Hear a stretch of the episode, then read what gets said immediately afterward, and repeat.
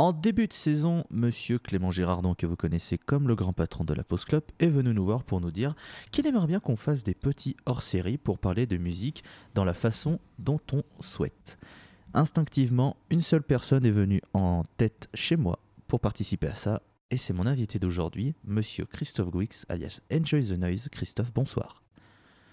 Eh bien, bonsoir Loïs, bonsoir à tous. Bonjour selon l'heure à laquelle vous écoutez le dit podcast. Tout à fait. Car euh, j'ai instinctivement eu envie d'interviewer Christophe pour, euh, pour ce hors-série de, la Post Club. Et avant toute chose, je vais faire les rappels élémentaires. Euh, la underscore pause underscore club sur Twitter. Nous sommes sur SoundCloud, sur Spotify. Nous avons un Patreon d'ouvert si vous avez envie de soutenir notre joli podcast et aussi d'aider Clément parce qu'il s'occupe de tout tout seul et que c'est quand même cool s'il peut un minimum avoir de quoi ne serait-ce que payer le serveur SoundCloud parce que ça coûte quand même ça coûte quand même un petit, un petit, une petite fortune au bout d'un moment hein, de, de, payer un SoundCloud de luxe donc voilà si jamais vous avez envie d'aider il y a plusieurs paliers avec des petites contreparties qui peuvent être sympas si jamais ça vous fait plaisir. Euh, comment ça va se dérouler du coup cette petite émission? Ben, Je vais juste discuter avec Christophe. J'ai quelques questions que j'ai préparées de mon côté. Et euh, la première, c'est quelque, quelque, chose auquel tu as, si je ne dis pas de bêtises, répondu à, ta, à une de tes FAQ, si ce n'est ta seule FAQ que tu avais réalisée à l'époque. Ma seule FAQ d'ailleurs, oui, j'en ai fait qu'une seule. Euh, ma question, là, c'est la suivante. Quel est ton premier souvenir de musique? Premier souvenir de musique. Alors, on parle de premier souvenir tout court ou premier souvenir vraiment marquant où un morceau a vraiment percuté euh, mon cerveau euh... au point de me faire euh, un peu perdre mes moyens euh, Disons premier souvenir déjà de base et après, si tu veux, on reviendra vraiment la première gifle. Enfin, voilà. Premier souvenir de base, mais ça, j'en ai. Alors là, c'est, ça, ça, ça, remonte tellement loin, je pense que je, je, je ne m'en souviens plus. Enfin, le, le premier souvenir de, de, musique, ça va être forcément, bah, je pense le genre de musique qu'écoutaient mes parents ou qui me faisait écouter mes parents d'ailleurs, parce que euh, chez mes parents, bon, ils étaient passés au CD pendant, depuis un bon moment, mais un des rares vinyles qui traînait encore de temps en temps, c'était le vinyle de Pierre et le Loup euh, de Serge Prokofiev, et c'était un vinyle qu'il me passait de temps en temps, et ça fait partie, hein, on va dire, de mes, de mes premiers émois musicaux. Donc voilà, si vous connaissez la, la célèbre pièce musicale Pierre et le Loup de Serge Prokofiev, ça a été, euh, ça a été un, une œuvre un peu fondatrice entre, guillemets de, mes souvenirs de musique quoi, et de, de la fondation de ma culture musicale.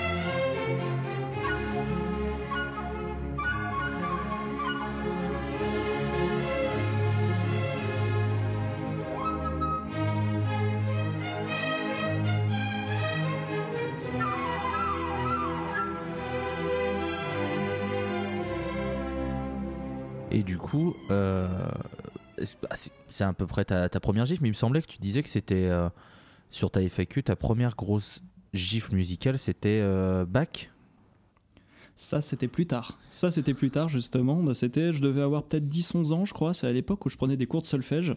Donc, à une époque où, j'ai étudié le solfège et puis je pratiquais la clarinette. Mais du coup, il y avait les cours de solfège en formation continue. Et euh, parmi les exercices qui étaient récurrents dans le cours de solfège, et je pense que si, certains de nos auditeurs ont eu des cours de solfège, ils y ont eu très certainement eu droit, c'est euh, la dictée musicale. Et en fait, euh, la dictée musicale, tout simplement, c'est le prof euh, fait jouer ou joue lui-même une, euh, une, pièce musicale et nous, on doit remplir sur la portée, on doit, on doit écrire bah, les notes, les rythmes, on doit, on doit déduire ce qu'on entend, on doit l'écrire. Quoi. Et un jour, ma prof de musique nous avait passé la suite, alors que je me gourre pas dans, le, dans la numérotation, c'est la suite numéro 3, je crois que c'est en Ré majeur de Bach ou en Ré mineur, je sais plus et euh, qui, est, un morceau qui est extrêmement connu. C'est vraiment un air c'est vraiment un air classique que, qui fait partie, on va dire, de la mémoire collective. Et euh, donc c'était le sujet de la dictée musicale du jour. Et j'étais tellement frappé, euh, tellement foudroyé, on va dire, parce que j'entendais par la beauté de cette œuvre je rappelle que j'avais 10-11 ans, que euh, j'avais été dans l'incapacité totale de, poursuivre l'exercice. J'avais galéré comme pas possible à effectuer cette, cette putain de dictée musicale. Et euh, j'avais dû me taper, je crois, une très sale note, mais c'était euh, c'était sans regret parce que, cette, parce que cette, cette œuvre, et en particulier ce moment-là de ma vie, est resté gravé dans ma mémoire pendant, pendant très longtemps. Quoi. Enfin, pendant très longtemps, en tout cas de manière ininterrompue jusqu'à aujourd'hui. Quoi. Et du coup, ces cours de solfège t'ont apporté un, bagage musical supplémentaire? Est-ce que ça t'a euh, poussé à apprendre un instrument? Est-ce que tu faisais ces cours de solfège pour apprendre un instrument? Est-ce que que c'était des cours de solfège par mhm. pur plaisir? Il y en a certains qui ont juste envie d'apprendre. Alors au départ, j'avais fait, euh, j'avais fait de l'initiation au solfège, on va dire sans, sans pratiquer d'instrument dans un premier temps. Donc c'était de l'initiation au solfège avec une prof de musique qui se trouvait être aussi prof de solfège euh, à l'école, musicale municipale, l'école de musique municipale, qui était l'intervenante dans mon école primaire et qui proposait ce genre de, ce genre de cours d'éveil au solfège pour ensuite nous mener, pour ensuite nous mener vers des cours de solfège plus classiques. Donc j'avais fait ça pendant un an sans pratiquer d'instrument, mais j'avais quand même évidemment en tête euh, le, fait que je voulais pratiquer d'un instrument, sauf que j'étais encore indécis. Et après, ça euh, mon choix s'est orienté vers la clarinette. J'ai hésité entre guitare, euh, saxophone, clarinette, et finalement c'est tombé sur la clarinette. et c'est un instrument qui m'a suivi pendant toutes les années suivantes où j'ai fait du solfège. Donc ça doit faire à peu près 7 ans, je crois, que, entre, entre solfège et clarinette, ça doit faire à peu près 7 ans de formation. Ce qui est quand même pas mal. Donc vraiment, à la base, à la base comme tu disais, oui, c'était pour la pratique d'un instrument, c'était la, finalité. Euh, est-ce que l'environnement musical dans lequel tu as baigné, parce que tu le disais, dès tout petit, tu as eu donc Pierre et le Loup, des CD qui étaient passés, etc. Toi qui as eu les cours de solfège, est-ce que c'est cet environnement qui a, euh, qui a fait que l'émission Enjoy the Noise a germé dans ta tête? Alors je pourrais pas je pourrais pas vraiment le je pourrais pas vraiment le dire étant donné que euh, mes parents écoutaient beaucoup de musique euh, à la maison euh, mais j'étais pas forcément très j'étais pas forcément vraiment scotché par la musique qu'ils écoutaient à l'époque et pourtant c'est des choses qui pour la plupart allaient entrer dans mon propre répertoire et dans, dans, mes propres écoutes. Donc faut savoir par exemple mon père est très, est très fan d'ACDC et de Scorpions donc des groupes de hard rock à une époque où je n'écoutais absolument pas de hard rock ni de metal, c'était des choses qui, euh, qui au contraire me repoussaient plus que m'attiraient. Hum, ma mère comme mon père écoutaient des groupes, euh, bah, des, groupes, euh, des, des, groupes extrêmement célèbres et que, que, beaucoup de monde, que beaucoup de monde écoutait, notamment des gens de leur génération, donc par exemple Supertramp, des groupes comme Pink Floyd. Euh, Pink Floyd qui avait sorti un album, ben, The Division Bell en 94. J'étais, euh, j'étais né à cette époque-là et euh, j'avais, j'avais été en contact, ne serait-ce que visuellement, avec la pochette de Division Bell. Donc euh, ça aussi c'est un autre souvenir marquant, mais plus, euh, plus pour la mémoire visuelle qu'auditive. Ils écoutaient aussi Genesis, etc. Mais c'est des choses que j'ai redécouvert par moi-même, euh, mais sans, sans mes parents. Quoi. Donc c'est le genre de choses, ça a peut-être imprégné de manière très involontaire ma mémoire musicale. Ça peut-être, je sais pas si ça... Je sais pas si c'est intervenu à un moment où j'étais peut-être trop jeune pour vraiment m'en souvenir et que ce sont des souvenirs qui se sont réveillés ensuite quand je m'y suis mis moi-même. Mais euh, on va dire que les coïncidences entre ce que mes parents écoutaient, ce, que, ce qui passait à la maison quand j'étais enfant et ce dont j'allais parler plus tard euh, dans, dans, mes émissions étaient plus fortuite que, que, vraiment, que vraiment logique. Quoi. Du coup, c'est quoi? L'émission, elle a quoi? Elle a 7, 7 ans? 6 ans? Alors l'émission, euh, si on part sur le, le format de base, parlons sur le premier numéro, ouais, si on part sur le premier numéro de l'émission Enjoy the Noise, il a été publié, si je me souviens bien, c'était le, je crois que c'était le 6 mai 2013. En tout cas, c'était tout début mai 2013. Donc euh, cette année, elle a fêté ses 6 ans. Voilà, la chaîne, la chaîne YouTube existait depuis un petit peu plus longtemps, mais c'était absolument pas pour des, euh, pour des vidéos musicales. Mais l'émission Enjoy the Noise et le concept Enjoy the Noise datent de un peu plus de 6 ans maintenant. Du coup, quand tu arrives, du coup, tu es en en 2013. Je pense que tu, voilà, euh, tu dois faire comme à peu près euh, euh, énormément de jeunes de ta génération, c'est-à-dire découvrir YouTube, tout ce qui s'y passe et voir un peu l'explosion de, de, cette plateforme.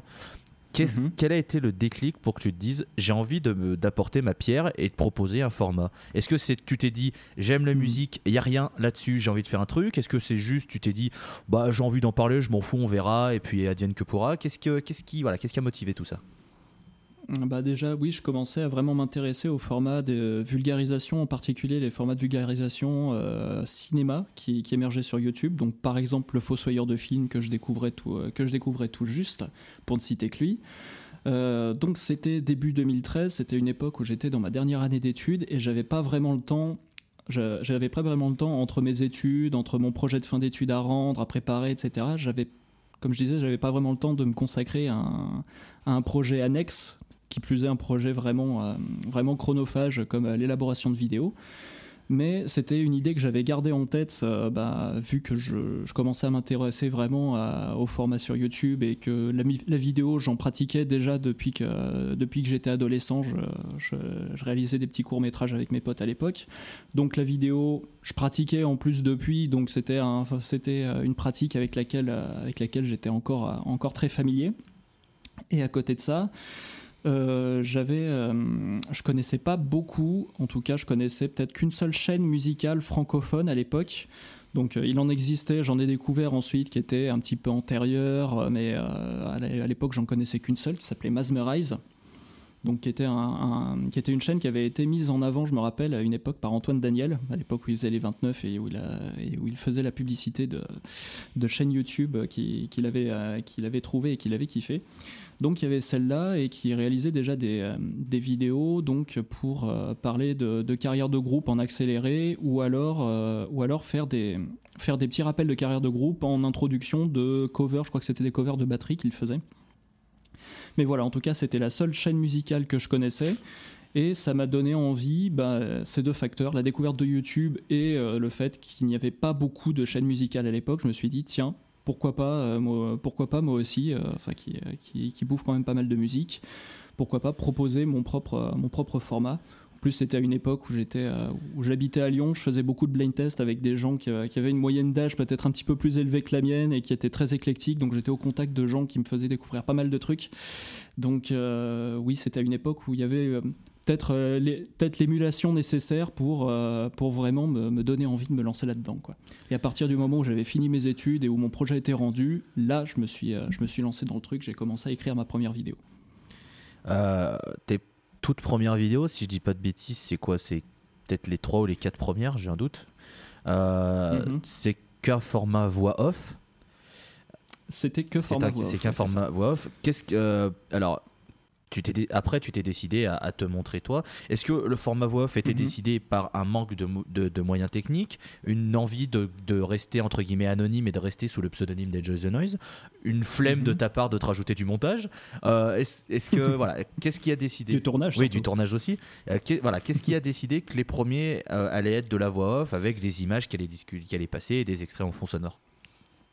En fait, c'est un mélange de plusieurs fois. Bon, déjà, une, euh, une, sorte de timidité naturelle qui fait que je voulais pas forcément me, me, mettre en avant personnellement, euh, et en tout cas visuellement, euh, sur, sur YouTube. Mais c'est surtout, en fait, la, réponse est, toute simple, c'est qu'à l'époque où je commençais à faire germer un peu l'idée d'Enjoy the dans ma tête, je la voyais qu'en voix off. Je, mm. je, voyais ça sous le format peut-être plus de documentaire avec juste une voix off et je me voyais pas m'inclure dedans.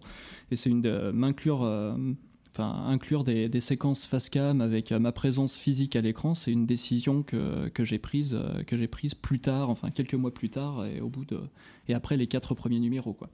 mais ça a, été, ça a demandé, ça a demandé un, peu de, peu de rodage avec uniquement de la voix off pour me rendre compte que ouais, il manquait peut-être un truc, il manquait peut-être un soupçon de, un soupçon de personnalité dans la dans, l'émission pour, euh, pour vraiment la rendre, euh, la rendre très agréable à regarder.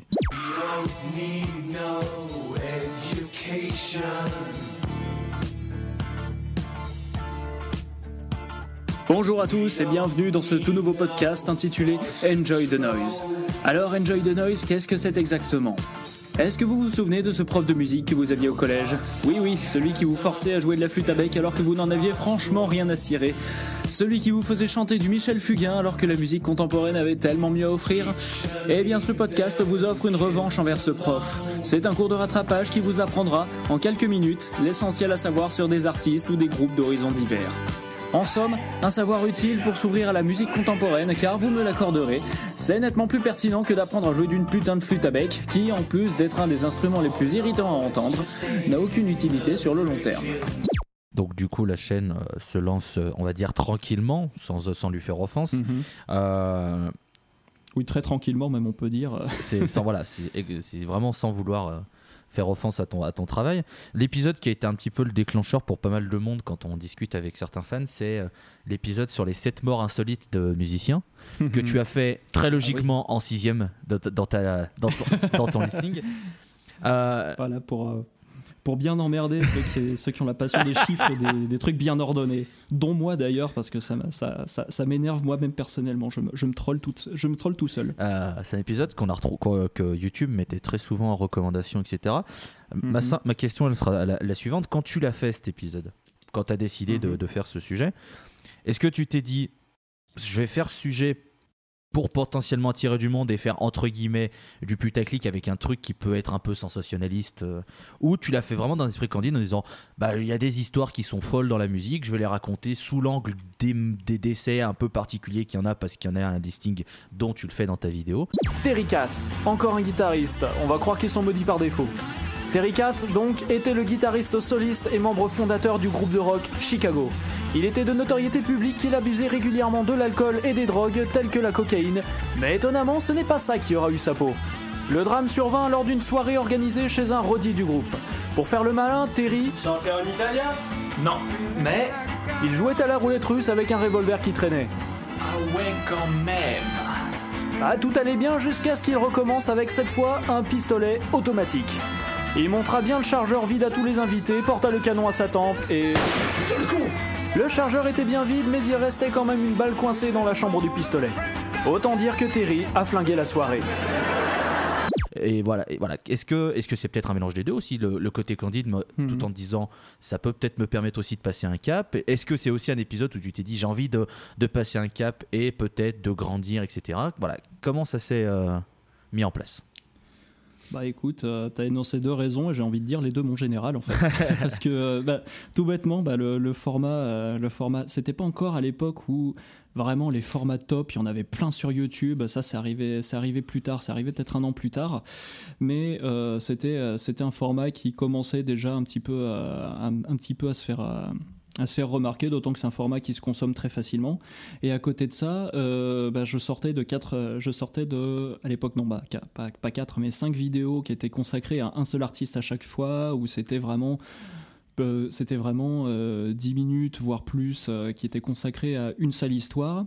Et j'y voyais aussi le côté récréatif de, bah, on va peut-être un truc un petit peu plus, euh, un, un petit peu, euh, enfin, de l'info- de l'information qui se picore un petit peu plus, un format un peu plus, euh, un peu plus cacahuète, j'ai envie de dire, qui, qui est, qui est peut-être plus rigolo. Et puis là, je pourrais vraiment me lâcher sur des vannes, vraiment avec le sujet que j'ai choisi. En plus, il y avait, il y avait matière. Bon, ça- d'un côté, d'un côté, c'est un petit peu morbide, mais enfin, il y avait, il y avait matière à se marrer aussi. C'était Morbid Angel pour rester dans la musique.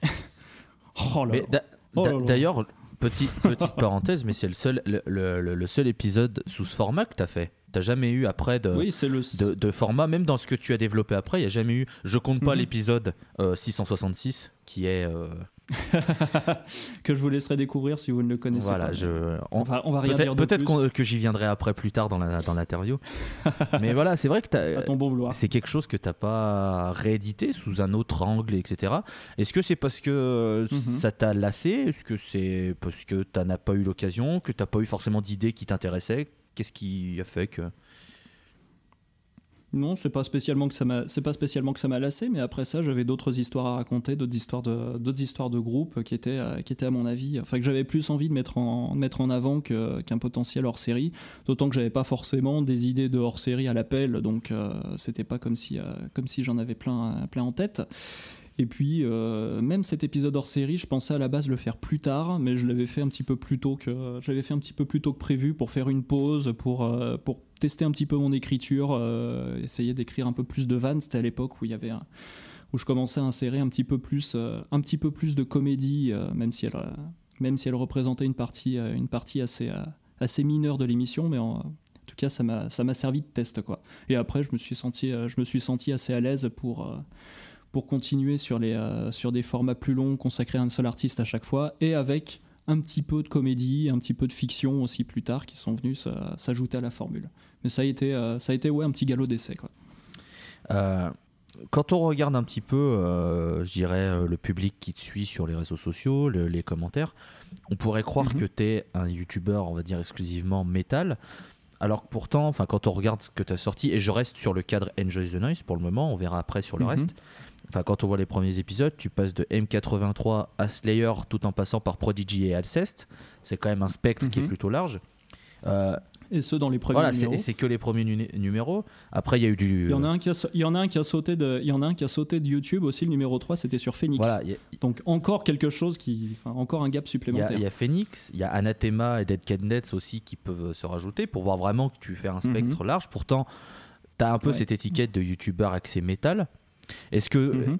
est-ce que déjà toi ça te gêne que tu restes dans ce, dans, que dans ce- cette catégorie? Est-ce que voilà, t'as pas envie de rappeler aussi que bah, au, au final tu es plus un, un, un youtubeur éclectique, j'ai envie de dire, qui parle juste de ce qu'il fait kiffer et qui peut du caler de, de la synthwave polonaise jusqu'à Mhm. jusqu'au black metal ougandais par exemple. C'est vraiment un truc qui te, qui te kiffe. Tu vois? Bah, après, avec le recul, je vais pas non plus me plaindre du fait que j'ai attiré un public qui est quand même essentiellement métal parce que de toute manière, de toute manière, euh, si j'en ai pas mal parlé sur ma chaîne, c'est aussi par mes goûts personnels puisque c'est la musique, euh, la musique qui m'a, euh, qui, vraiment passionné à partir de, à partir de mon adolescence. C'est la musique dont j'aime vraiment parler et qui, qui forcément est est revenu assez régulièrement dans les, dans les sujets abordés sur la chaîne. Donc forcément, oui, je comprends qu'il y a un public, un public métal qui en plus est un public qui est assez chauvin envers sa propre scène, euh, qui et qui forcément, euh, qui forcément s'est senti un petit peu à l'aise, euh, s'est senti un petit peu à l'aise chez moi. Mais après, oui, j'aime bien aussi à rappeler que bah, je, fais, j'aborde des sujets qui parfois sont assez, voire beaucoup éloignés du métal. Par exemple, quand j'aborde des, des artistes plus électroniques euh, ou vraiment des, des ou alors des, des artistes qui sont plus dans le rock sans aller dans les, sans aller dans les musiques, euh, dans les musiques saturées, et, euh, bah, comme des artistes de prog par exemple. et, et ce jusqu'à oui prog oui. et ce, jusqu'à jusqu'aux jusqu'aux émissions les plus récentes que j'ai faites je vais rester encore un peu sur Angel the Noise avant de, de revenir sur tout ce que Mhm. tu as fait parce que l'épisode 10 t'a marqué le coup en faisant un gros morceau de la scène française qui est Gojira. Mhm.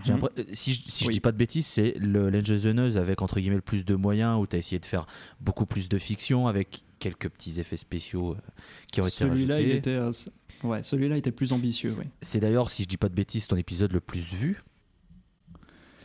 Ça, alors j'ai- vraiment pas le nez dans les chiffres, mais ça me, sur- ça me surprendrait absolument pas. Quoique, il a dû freiner un petit peu la dernière, la dernière année, étant donné que bah, il avait été bloqué par, par Warner euh, sur YouTube, mais il est revenu il y a, il y a, peut-être un mois. Il est revenu en ligne, euh, donc il est accessible de nouveau à tous. Mais euh, enfin, de toute manière, en une année, vu que c'est une vidéo qui date de 2014, elle n'a pas dû engranger beaucoup de vues, donc euh, la différence doit être très minime. À, Mais effectivement, c'était une des vidéos, c'est une des vidéos les plus vues de la chaîne, elle est à incontestablement. 87 000 vues. euh, je crois que c'est la plus grande. J'ai vu la deuxième, c'est celle sur Tool. Euh, Ouais.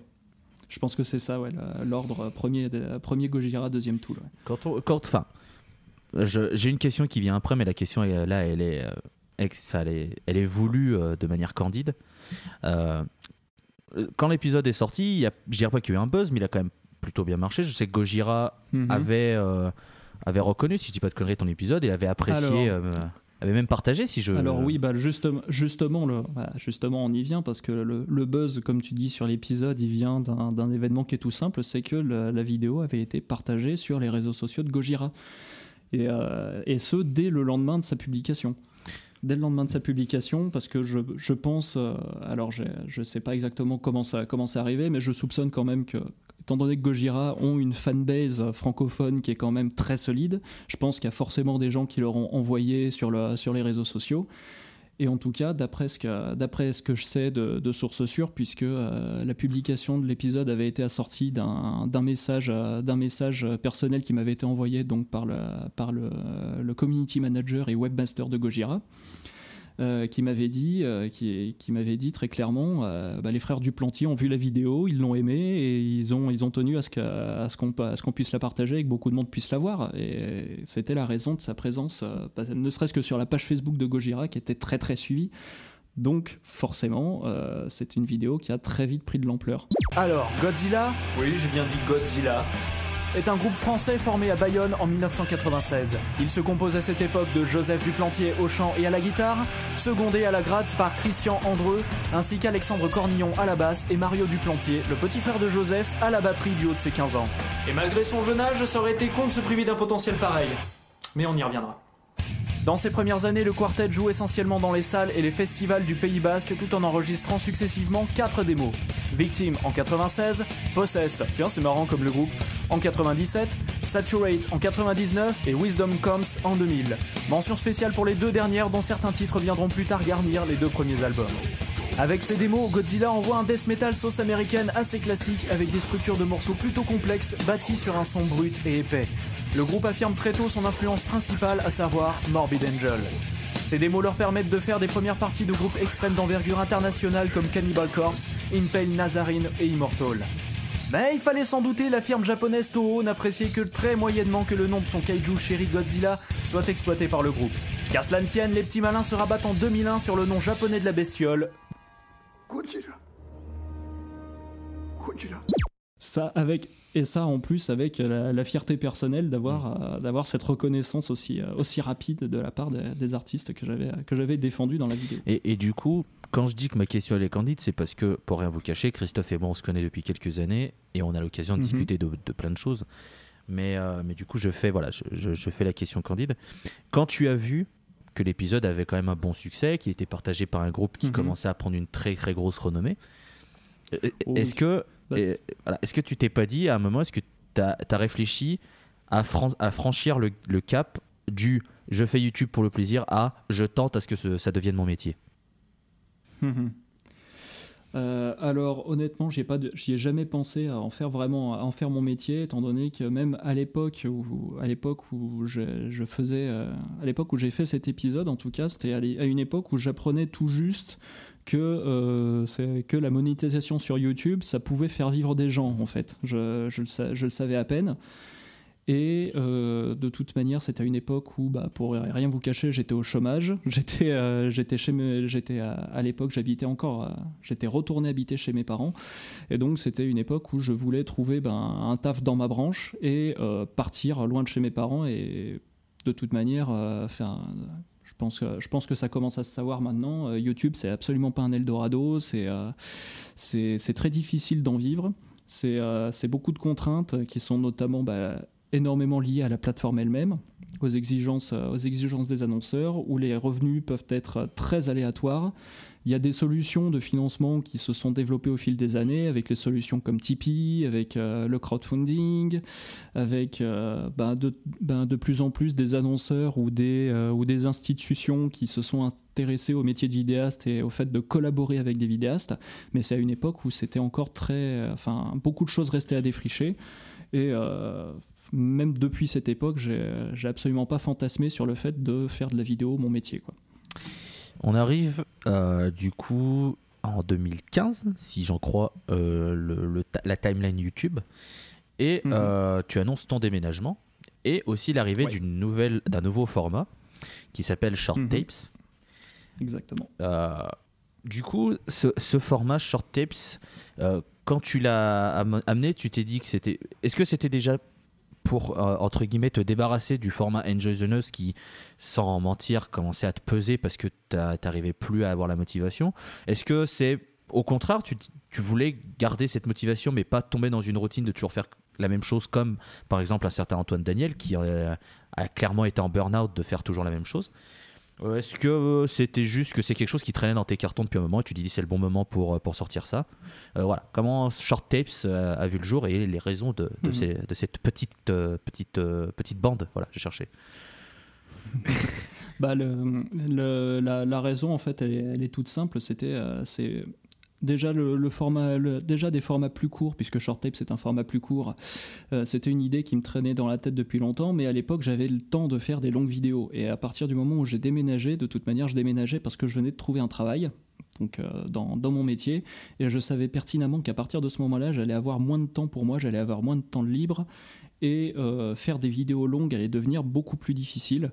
Donc c'est pour ça que j'ai dégainé cette option de euh, proposer un format plus court avec à peu près le même concept mais sur des, euh, sur des cas un petit peu moins exigeants pour pouvoir pour me dire bah écoute, écoutez j'ai je, vais avoir moins de temps pour moi, mais euh, je peux faire des, mais je, prévois de faire des vidéos plus courtes pour pouvoir garder une certaine régularité. Spoiler, ça n'a pas forcément été le cas, mais euh, c'était plutôt dans le, c'était plutôt dans l'optique de, euh, d'avoir un, projet de, enfin, d'avoir un format de vidéo plus adapté à mon nouvel emploi du temps et pouvoir continuer à sortir de la vidéo sans, sans, sans taffer forcément pendant ce qui était, ce qui était jusque-là des semaines, mais qui allait devenir, euh, qui allait devenir au fur et à mesure bah, pratiquement des mois quoi, sur euh, un seul sujet.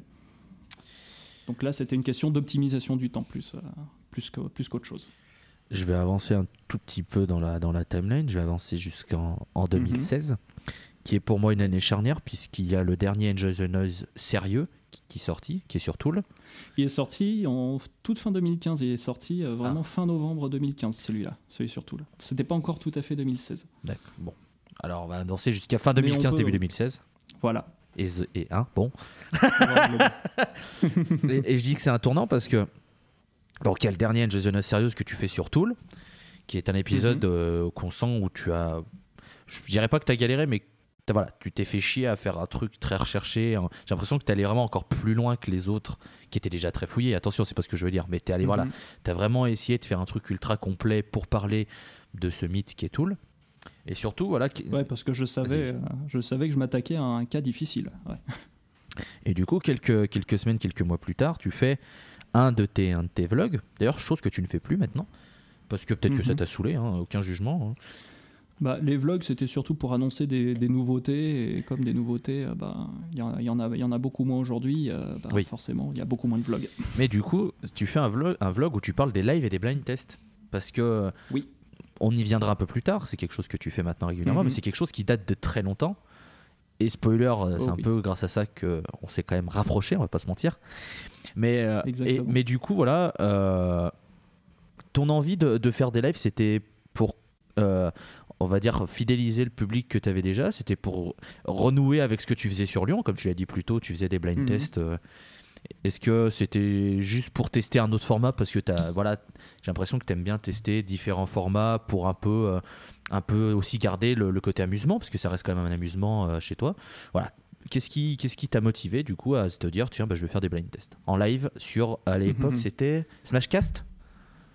C'était alors ça s'est appelé Smashcast plus tard, mais c'était Hitbox, à l'époque. Et après, c'était Hitbox. C'était à une époque où Twitch n'était pas encore euh, la, suprématie euh, absolue. Quoi. Dire, que dans, dire que dans deux ans, ce sera sur Mixer. Et euh, écoute, c'est toi qui décides, hein, c'était live. Hein. mais voilà, à l'époque, c'était donc sur Hitbox qui était après devenu Smashcast. Donc voilà, qu'est-ce qui a fait que tu as eu envie de lancer ça à la postérité? Eh ben, euh, tu, tu dans tes suppositions, tu as touché du doigt un truc qui est, un truc qui est important, c'est que euh, j'ai du mal à me, à me, greffer à un format, enfin pendant longtemps, on va dire. J'ai souvent besoin créativement, parce que même dans mon métier, je fais un métier créatif, je suis graphiste, et euh, j'ai souvent besoin de développer de nouvelles idées, de, de, casser un peu la routine, de proposer de nouvelles choses et de proposer de nouveaux, de nouveaux angles, de nouveaux angles bah, pour continuer de parler de musique. Et euh, faire, des, faire des lives et animer des blind tests, c'était deux choses qui me tentaient depuis un petit moment déjà. Parce que comme tu disais, évidemment, je, évidemment comme je le disais tout à l'heure, euh, à l'époque où j'étais à Lyon, je faisais des blind tests. Donc c'était des blind tests, on va dire, IRL. C'était dans, dans des bars. Euh, c'était dans des bars qui, qui organisaient ça avec un animateur, c'était hebdomadaire, etc. Donc ceux, qui étaient au Shamrock à l'époque euh, s'en souviendront peut-être, époque, euh, époque 2011-2013. Donc euh, je fais un petit coucou peut-être à ceux qui nous écouteraient. et c'était quelque chose que j'adorais jouer à ce, à ce jeu-là, et je me, dis, je me disais, tiens, ce serait peut-être peut-être l'occasion d'essayer d'organiser ça, mais euh, comme euh, bah, je suis coincé dans un petit appartement, un petit studio de 17 mètres carrés, eh ben, on va utiliser Twitch, enfin pas, à l'époque pas Twitch mais, mais Hitbox, pour proposer ça bah, aux gens qui me suivent déjà en fait euh, sur YouTube et proposer vraiment une interaction en direct et un jeu en direct que, euh, que j'avais envie d'animer depuis un certain moment. Donc c'était à la confluence, on va dire, de, de, toutes ces envies que, que, sont nés les, que sont nés les Enjoy the Life, donc les blind tests, qui, qui sont nés en septembre 2015, si, si je ne me cours pas. Oui, parce que c'est vrai que le... Septembre 2015, avec, avec une connexion pourrie, mais c'était quand même jouable. Parce que oui, le, vlog, c'était pour rappeler qu'il y avait déjà une saison de passé et que c'était justement pour... Euh, c'est ça, le... oui, parce que le vlog, je l'avais fait plus tard, c'était après une bonne dizaine de blind tests où il y avait quand même une bonne communauté de fidèles qui s'était euh, qui, qui formée euh, qui s'était formée euh, sur sur ces premières éditions. Et d'aucuns ne diraient que c'est moi qui avais gagné la première saison. exactement, exactement. Mais du coup, Tolol, Tolol le, le, le, champion ancestral du, du Enjoy the Life. C'est grâce au Enjoy the Life que je suis désormais connu sous le nom de fan absolu de Sylvie Vartan, il faut le savoir. Info, intox. Ah, vous, vous le saurez peut-être Vous le saurez après la pub, c'est faux. et, du coup, pourquoi est-ce que c'est aussi une année, euh, une année, une année, enfin, c'est un moment charnière pour toi parce que tu lances un autre format mhm. qui parle d'une de tes passions, le disque vinyle. Oui. Et que tu décides de nommer euh, Vedi Vedi Vedi Veni Vinyle. Veni Veni Vidi Veni Vidi Vinyle. J'ai jamais réussi à le dire parce que je suis euh, très mauvais. Donc euh, déclinaison du Veni Vidi Vici de Jules César, mais euh, avec, avec le petit calembour qui va bien. Et du coup, donc c'est un, un, format où tu décides de juste parler de vinyles qui, qui te, qui te mhm. font plaisir, euh, qui ont une histoire particulière avec toi, ou juste des albums que tu kiffes. Voilà, c'est à peu près le, le, principe, tout mhm. en rappelant aux gens que voilà, tu aimes le vinyle. Et c'est une belle raison, c'est une, voilà, c'est une belle chose. Vinyle ou CD CD. Et pour des raisons pratiques et aussi financières, on va dire. Même si je trouve que le vinyle a beaucoup plus de charme. Voilà, ça c'était moi il y a un an. Sauf qu'aujourd'hui... Bah j'ai changé.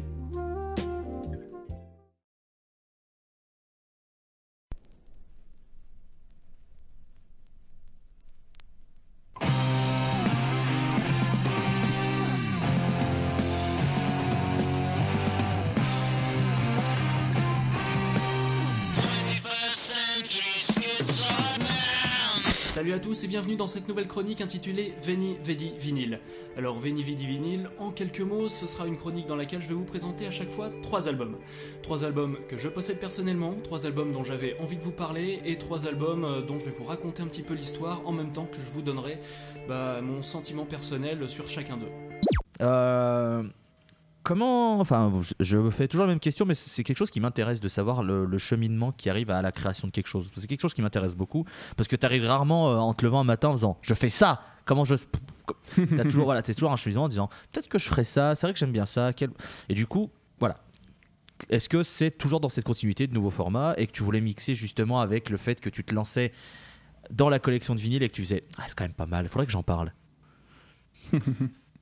Bah écoute, euh, ouais, t'as à peu près tout dit. C'était, euh, en fait, il y, avait, euh, c'est au carrefour de deux choses. Bah, d'une part, comme tu disais, en 2016, c'était à l'époque où j'avais acheté donc ma platine vinyle et où je commençais à acheter, à acheter des disques vinyles, puisque jusque, jusque là, j'achetais essentiellement du CD. De toute manière, je n'achetais pas de vinyle que je ne pouvais pas écouter. Donc c'est à partir de l'achat de ma platine que j'ai commencé à acheter des vinyles et en même temps il y avait en même temps que je cherchais une idée, en tout cas, j'avais euh, j'avais une petite, euh, une petite idée dans le coin de la tête de d'émissions qui se consacreraient non pas sur une carrière d'artiste comme je le faisais jusque-là, mais sur une œuvre en particulier, donc un album ou un EP euh, sur lequel, je, sur lequel je, je pourrais vraiment approfondir. Et le, fait, le fait de commencer à collectionner des vinyles et évidemment d'avoir recherché des albums qui me tiennent à cœur, bah, ça, a été, ça a été un peu le déclencheur pour me dire, alors déjà, il y a, déjà il y a l'idée de me consacrer sur une œuvre à chaque fois, plus à côté le plus, plus euh, d'un autre côté euh, le, matériel, on va dire, le fait d'avoir un format physique à présenter, le fait d'avoir un vinyle avec une grande pochette que je peux filmer, sur, laquelle je peux montrer des détails, je peux mettre en scène un petit peu l'objet, euh, le, disque qui tourne sur la platine, tout ça. Donc j'avais cette envie de parler d'une œuvre en particulier, ces idées plus plastiques, on va dire, pour la, pour la réalisation de la vidéo. Et puis aussi euh, l'envie d'avoir un format peut-être un petit peu plus libre, un petit peu moins écrit dans un premier temps, euh, sur lequel je pouvais développer euh, ben, sur, sur un, disque en particulier.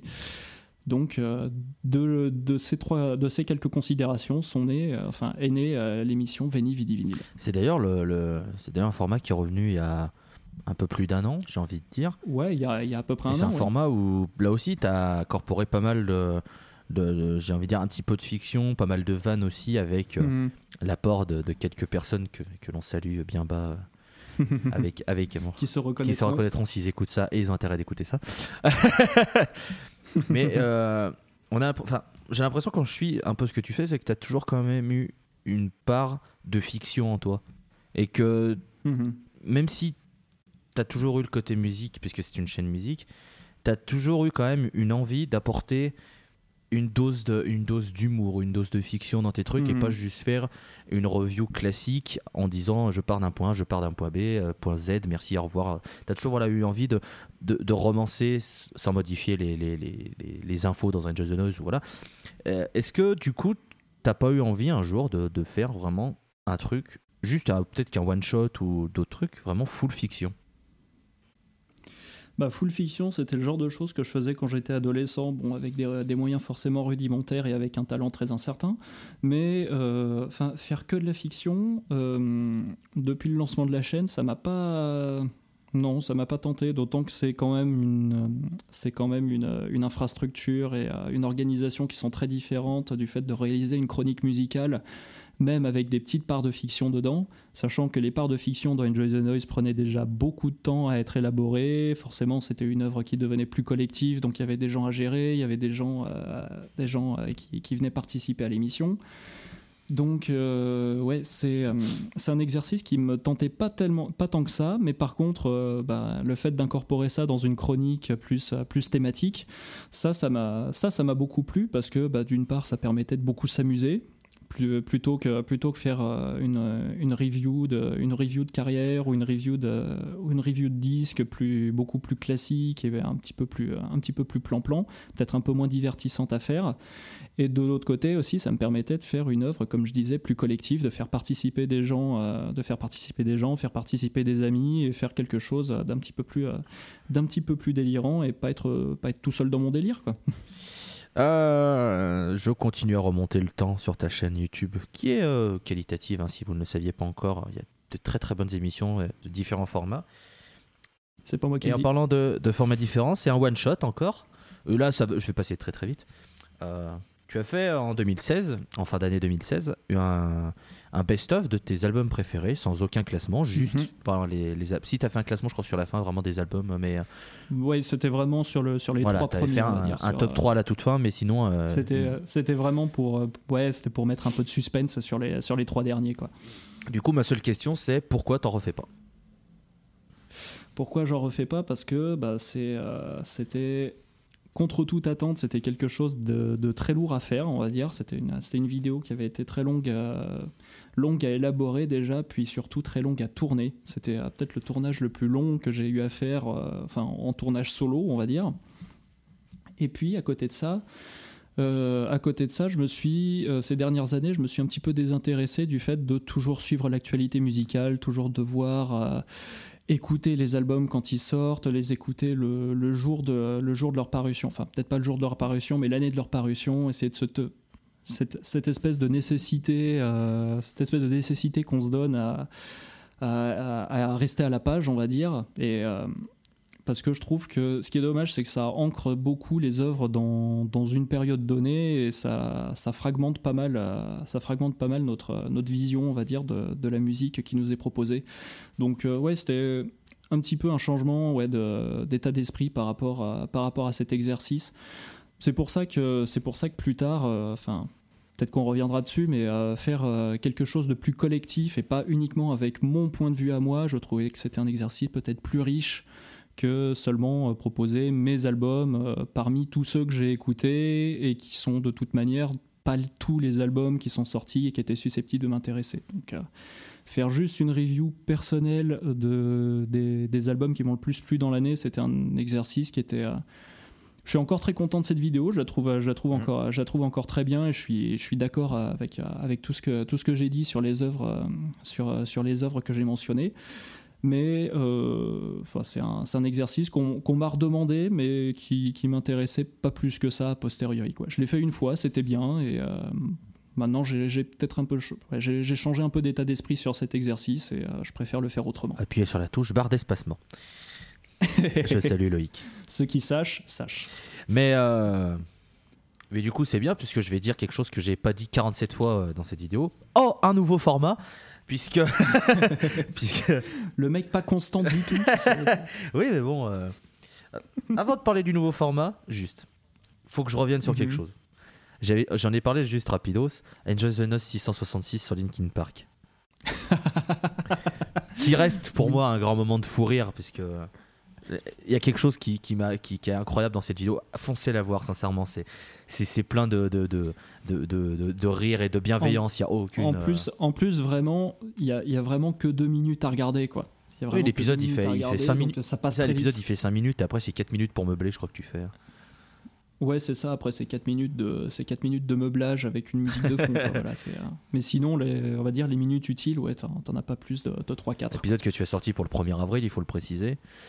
Voilà. Et en fait, et donc du coup, euh, c'est voilà, il y a énormément de vannes, euh, notamment des mashups musicaux qui sont d'une qualité, une qualité. Des mashups fait maison surtout. Fait maison et ça, ça m'a éclaté. Et, ça, c'est ça, c'est formidable. Ça, c'était très drôle à faire. Franchement, c'est formidable. Je vous redécouvrirez Francis Lalanne, c'est tout ce que j'ai envie de dire.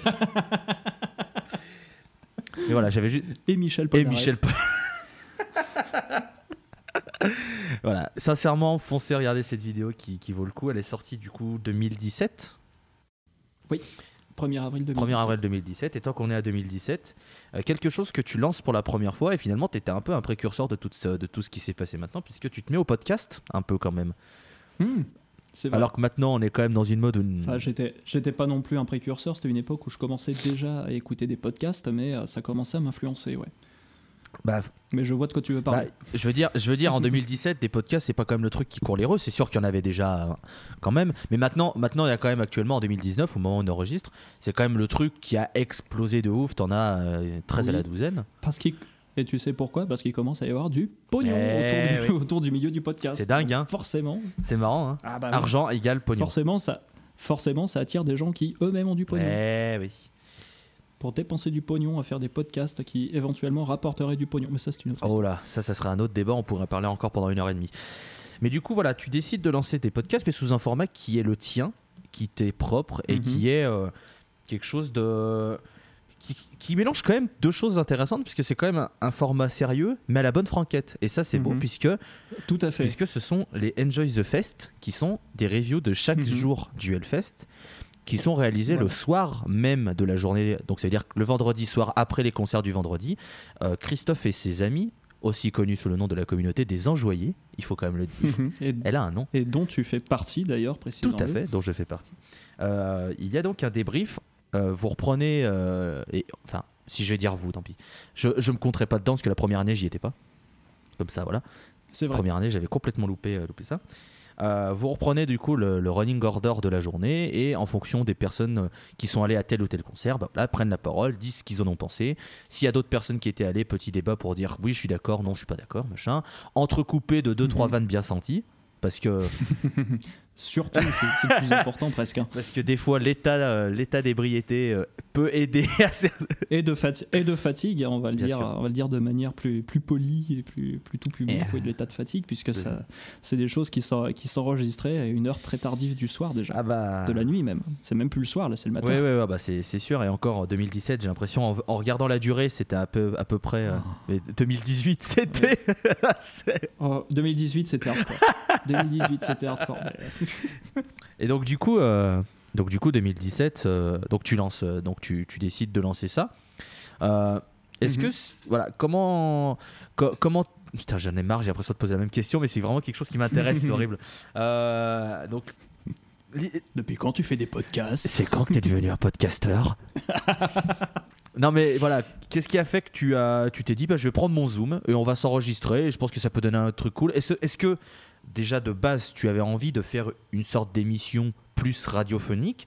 Est-ce que mhm. c'est aussi les gens autour de toi qui où tu t'es dit ah, il y a quelque chose à faire avec eux, je m'entends bien, il y a un bon feeling, ça peut être mhm. intéressant d'avoir leurs avis.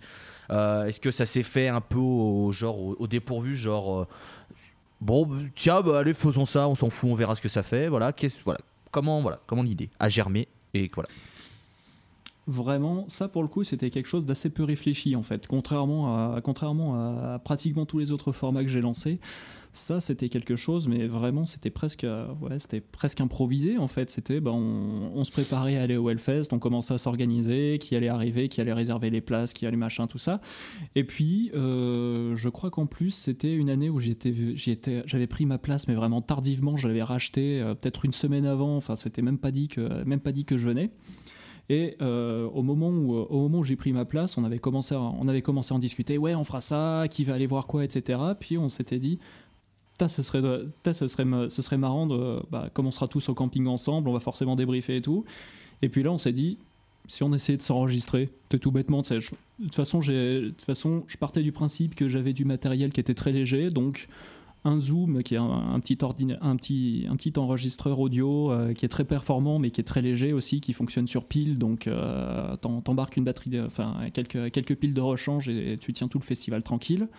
J'avais apporté aussi un tout petit caméscope au cas où je pouvais m'en servir. Et puis voilà, on était, on s'était dit, euh, on s'était dit, bah voilà, on, on verra ce qu'on en fait et euh, on, se donne pas trop d'idées jusque là. Enfin, l'idée avait vraiment avait germé très légère, très euh, très sommairement. Et c'est le soir du premier festival où en plus on était nombreux sur notre sur notre campement et on et l'ambiance était bonne et on a décidé de, de lancer de lancer l'enregistrement à ce moment-là. On était nombreux, je crois qu'on n'a jamais été aussi nombreux sur sur un enregistrement, donc c'était un test. C'est aussi pour ça que c'était vraiment très, euh, c'était vraiment très yolo et avec euh, un, ton de parole qui était extrêmement libre sur celui-là. On s'est, on s'est un petit peu, euh, on s'est un petit peu recadré ensuite pour, pour aller un petit peu plus à l'essentiel sans oublier forcément les vannes. Mais rien que l'idée d'avoir quelque chose, comme tu disais, à la bonne franquette avec avec les bruits d'ambiance du camping, c'est pas grave. De toute manière, le zoom, il capte en priorité ce qu'il y a près de lui et le reste, ça reste vraiment du, bruit de fond et ça, ça gêne pas. Le, tous les intervenants restaient intelligibles, il n'y avait aucun souci. Et euh, même même les bruits même les bruits entre guillemets parasites genre les gens qui se servent des bières ça fait de l'ASMR finalement donc au, mieux c'est encore mieux tu vois euh, les gens qui se servent des bières, il y en a en plus, putain, dans les commentaires, il y en a qui ont entendu le grinder, ils ont, ils ont reconnu le bruit. Ceux qui, ceux, qui, euh, ceux qui étaient en train de se moudre de, de, de, de l'herbe à fumer, ce, genre de choses. Les, les, voisins qui ronflent, ce genre de choses. Mais c'est des, bruits, des bruits parasites qui, pour moi, faisaient partie de l'expérience, avec en plus de ça, le fait que l'enregistreur, il enregistrait. Euh, il enregistrait en, stéréo et en stéréo même euh, augmenté, donc euh, pratiquement à 360 degrés, j'ai envie de dire, ce qui permettait de rien qu'à l'écoute de, de situer euh, géographiquement les différents intervenants, d'entendre tiens, il y a machin, il parle, il est à gauche, t'as machin, il parle, il est à droite, il y en a un qui est plus devant, un qui est plus derrière, etc. Donc ça faisait une expérience immersive que je trouvais intéressante du, point de vue, on va dire, sensoriel, et avec en plus ce côté de on fait un débrief à la bonne franquette du Hellfest jour après jour donc déjà le, déjà le propos et le concept nous intéressaient et nous, nous paraissait intéressant à partager et euh, ça a donné le format, le format qu'on perpétue depuis trois ans maintenant. en plus, euh, ce que tu dis pas, c'est que tu habilles les vidéos, parce que tu les as postées sur, euh, sur YouTube, tu Mhm. habilles les vidéos Oui. d'une, d'une image où tu as positionné les diverses personnes euh, sur un plan pour encore plus Voilà. visualiser, voilà, telle personne était à ta gauche, telle personne était en face de toi, etc. C'est ça. En 2017 et 2018, en fait, je postais ces, ces reviews sur, euh, sur YouTube. Je les postais sur YouTube et donc forcément, bah, euh, forcément, je réfléchissais à un habillage visuel. Donc il y avait d'une part des génériques que je filmais, donc avec le petit caméscope que j'embarquais. Donc euh, je, prenais des plans et je faisais un montage dynamique sur, sur, de, la, sur la musique d'un groupe qui était présent et qui nous avait marqué. Donc en 2017, je crois que c'était Well Sleeps, 2018, c'était Parkway Drive. Euh, avec en plus bah, à chaque fois une introduction où j'apparaissais face cam, où je faisais un petit peu l'introduction de l'épisode de, de l'épisode du jour, où je disais voilà on était crevés machin, mais on a tenu le coup, tout ça. Donc une petite introduction d'une minute, une minute et demie. Et après, on avait, euh, euh, donc euh, un visuel avec bah, le, report, le report collectif qui passait en fond et un visuel avec bah, la localisation de chacun, de, de chacun des intervenants par rapport au micro, comme tu disais. Donc de, manière à ce que quelqu'un qui ne connaissait pas nos voix puisse euh, regarder un petit peu sur le plan et puisse situer les différents intervenants selon euh, ceux qu'ils entendaient, ceux qui l'entendaient à droite, à gauche, etc. D'ailleurs, quelque chose que tu as fait aussi que pour 2017 et 2018, c'est euh, demander à tes viewers de participer, qui, car les gens pouvaient se filmer, t'en- euh, t'envoyer Ouais. leur participation euh, filmée, et tu pouvais les rajouter après dans une partie à part à la fin de, de l'émission. C'est ce que j'avais fait du coup pour 2017, parce que bah, je- j'avais, Oui. euh, je n'avais pas participé à, à l'époque sur ces, à tes, à- aux reviews, donc j'avais euh, apporté ma pierre à l'édifice en me filmant. Donc, euh, donc ça aussi c'était quand même plutôt, plutôt cool, même s'il y a eu que très peu finalement de, de, de retours. Mais euh, Il y avait eu, il y avait eu peu de, il y avait eu peu de personnes qui avaient participé, surtout en 2018. Mais en tout cas, c'était, en tout cas, c'était très sympa justement d'avoir des, d'avoir des retours bah, de, de, de gens qui suivent ma chaîne et qui, qui me suivent sur les réseaux sociaux. Et forcément, oui, bah, forcément. Forcément, dans le, peu de, dans le peu de participation qu'il y a eu, il y a un truc que je sais pertinemment, c'est que se filmer et parler devant une caméra, c'est un exercice qui est difficile. C'est un exercice qui demande une certaine confiance en soi ou une certaine abnégation pour, sur, pour, dépasser, euh, pour dépasser l'appréhension initiale. Donc euh, c'est un exercice, je suis tout à fait conscient que tout le monde n'est pas, tout le monde n'est pas à l'aise avec. Et il y a des gens dans les, dans les commentaires qui, qui, qui disaient très clairement, euh, non, je me sens pas de le faire. tu vois. Mhm. Mais euh, je l'ai fait différemment en 2019. Ça, c'était avec des gens que j'avais rencontrés sur place. Où, euh, ben, en 2019, comme le format était purement audio, donc il n'y avait pas de vidéo cette fois-ci. Comme le format était purement audio, c'était euh, juste me balader avec l'enregistreur sur le site du festival et je posais la question aux gens et je faisais un montage des différentes réponses. cette fois-ci au début, au début du, podcast pour pas reléguer la parole des la parole de, de ceux qui ne sont pas les intervenants réguliers de l'émission pour, euh, pour les reléguer vraiment au début, pour les mettre en Mhm. avant. après, euh, mettre des gens qui n'ont pas forcément l'habitude d'être devant des caméras, euh, c'est quelque chose qui t'a pas empêché en 2017, t'as- ça t'a pas empêché de le faire avec le nouveau, Je vois où tu avec, je vois où tu veux avec le format euh, biscuit, c'est ça Non Biscuit, exactement. Alors, faut savoir que Christophe avait, euh, avait lancé une petite image de teasing du nom du nouveau format. Et on, Surtout le logo voilà, du le, nouveau le format. logo. Et on pouvait lire un I, un S, un C, euh, on pouvait un T à la fin. Donc les gens ont cru que ça s'appelait biscuit, ce qui est assez drôle. Non, ça s'appelle. euh, Sachant que la, la, typo qui était choisie, c'était une typo qui faisait vraiment euh, ouais, horloge digitale, Hmm. bâton. Si, euh, Donc euh, il y avait, ça laissait forcément, vu qu'il y avait des barres qui manquaient sur, sur les visuels de teasing, il y avait totalement moyen de- de- de- d'interpréter ça différemment. Et donc euh, Biscuit était, très, était, était ressorti très Hmm. souvent. Et ça m'avait beaucoup fait marrer. Mais non, l'émission s'appelle Disculte. Disculte. Disculte, Et, en fait, le principe était simple, c'est de mettre des, des gens lambda, euh, fans de musique, Mhm. et de leur faire parler d'un album fan, qui... fan de musique, qu'il soit, qu'il soit musicien ou non, Oui. hein, de toute façon, c'était, euh, l'idée c'était de donner la parole à peut-être n'importe qui avait quelque chose à dire. C'est ça, c'était euh, donner la parole à des passionnés de musique sur un album qui leur est cher. Et pourquoi ça leur est cher Mhm. Dans, un, dans un, un temps limité. Hein, Paul? Non, il, il l'a Oui. refait, il, s'est, il, il- tenu, ça fait, ça, fait, ça fait une très bonne vidéo. Il a fait à peu près 1984 millisecondes. Private joke, vous inquiétez pas. J'ai eu l'occasion d'ailleurs d'être le premier officiellement sorti, même si j'étais pas le premier filmé. Exactement. J'ai été le, le- le tout premier à, à être sur, sur, sur ta chaîne. Avec d'ailleurs. un- Tu étais le, tu étais le pilote de C'est l'émission. vrai. Solo, le deuxième pour toi, premier au son.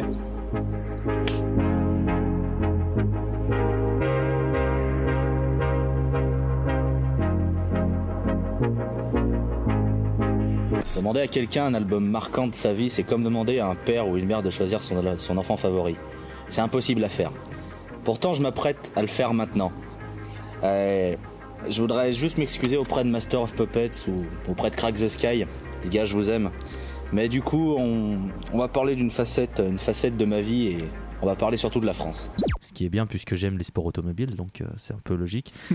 avec et, et maintenant avec le recul, je me dis que si, si j'avais l'occasion de le refaire, je changerais d'album, mais bon, Ah. je, je- prendrais. Comme tu, bah, comme tu as dit en introduction de ton intervention, c'est très Ouais. difficile de choisir son album favori. Ouais. Donc euh, Ah non non mais. le, le choix était, le choix était cornélien de toute façon. Ah, c'est sûr que le, le choix d'arriver. Bon, alors, il faut que tu parles de ton album favori.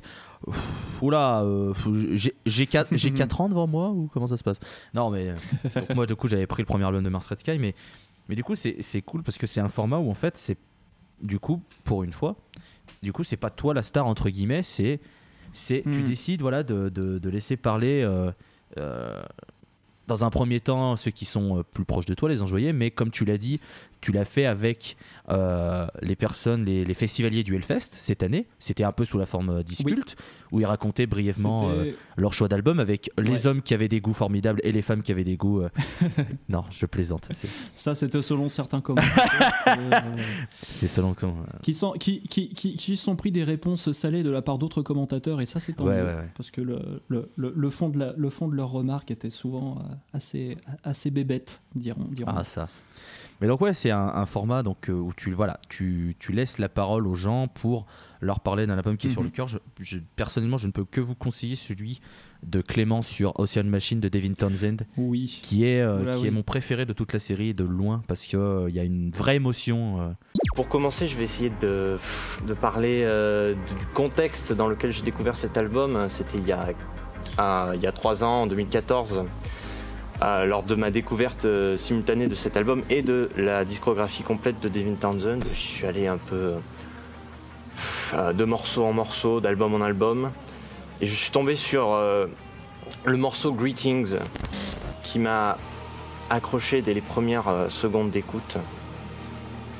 J'ai ressenti toute la puissance émotionnelle de ce morceau, ce qui m'a incité à partir sur l'écoute de l'album complet.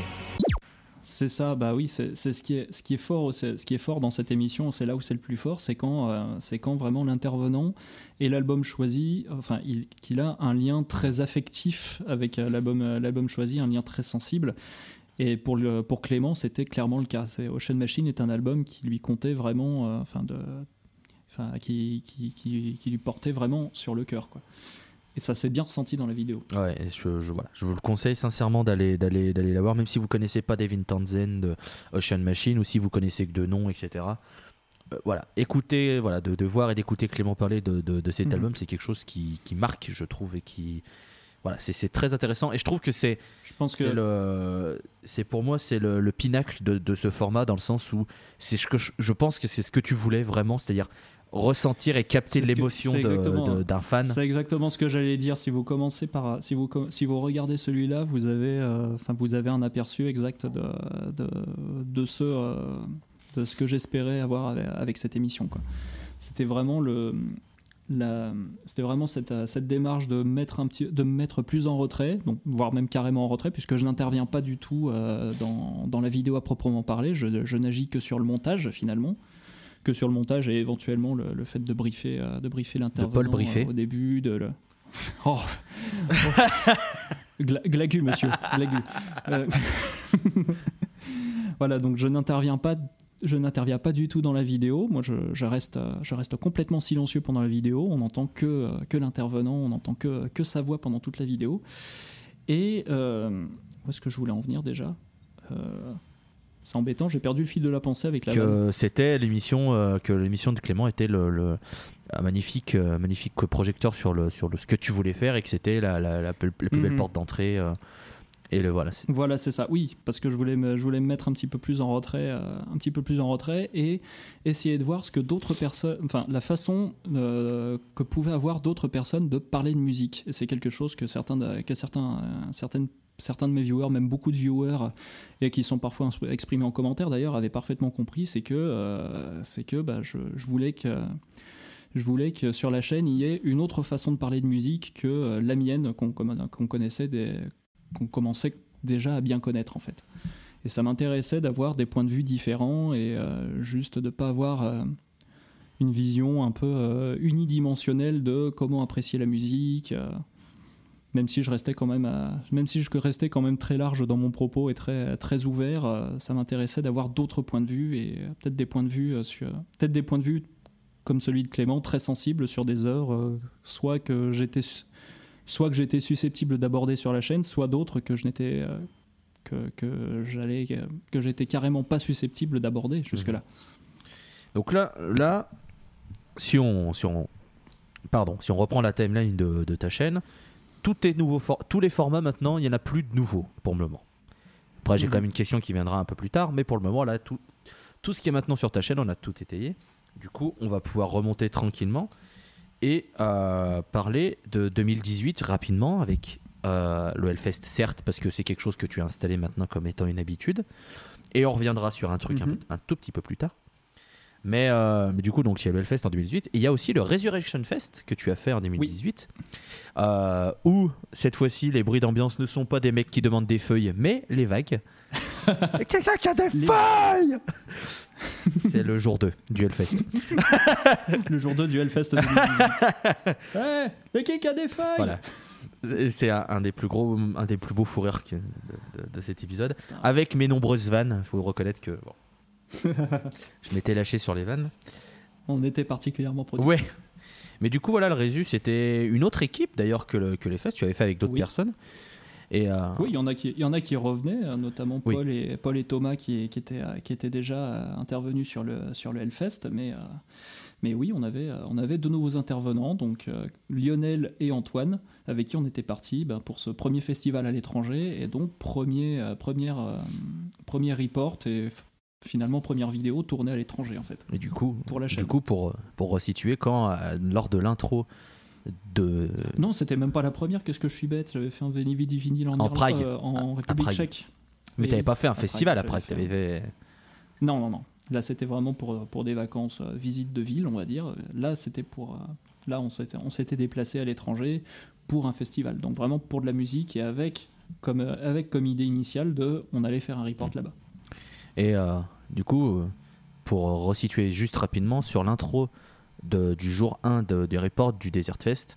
Euh, je précise que je t'ai entre guillemets piqué l'idée tout en le faisant à ma sauce. C'est voilà, ça vient de là, c'est que c'est que voilà, tu as tu as imposé ta patte et que je n'ai voilà, je l'ai fait à, ma sauce avec ma propre idée, mais que j'avais repris euh, du coup bah, Dretalcor qui est sur 2019 et puis Thomas alias Asukero, euh, le vitrier mm. du Nord. Enfin bref. du coup voilà, c'est Chris qui, qui, qui, a lancé cette idée là et que je trouve je trouve très très cool. Mais j'ai quand même une question c'est que 2019, il y a quand même plus de monde. 2020, mhm. sans vouloir euh, spoiler quelque chose, il risque d'y avoir aussi pas mal de monde sur ce que. Tu veux dire au Hellfest? On va être très nombreux. On va être très nombreux.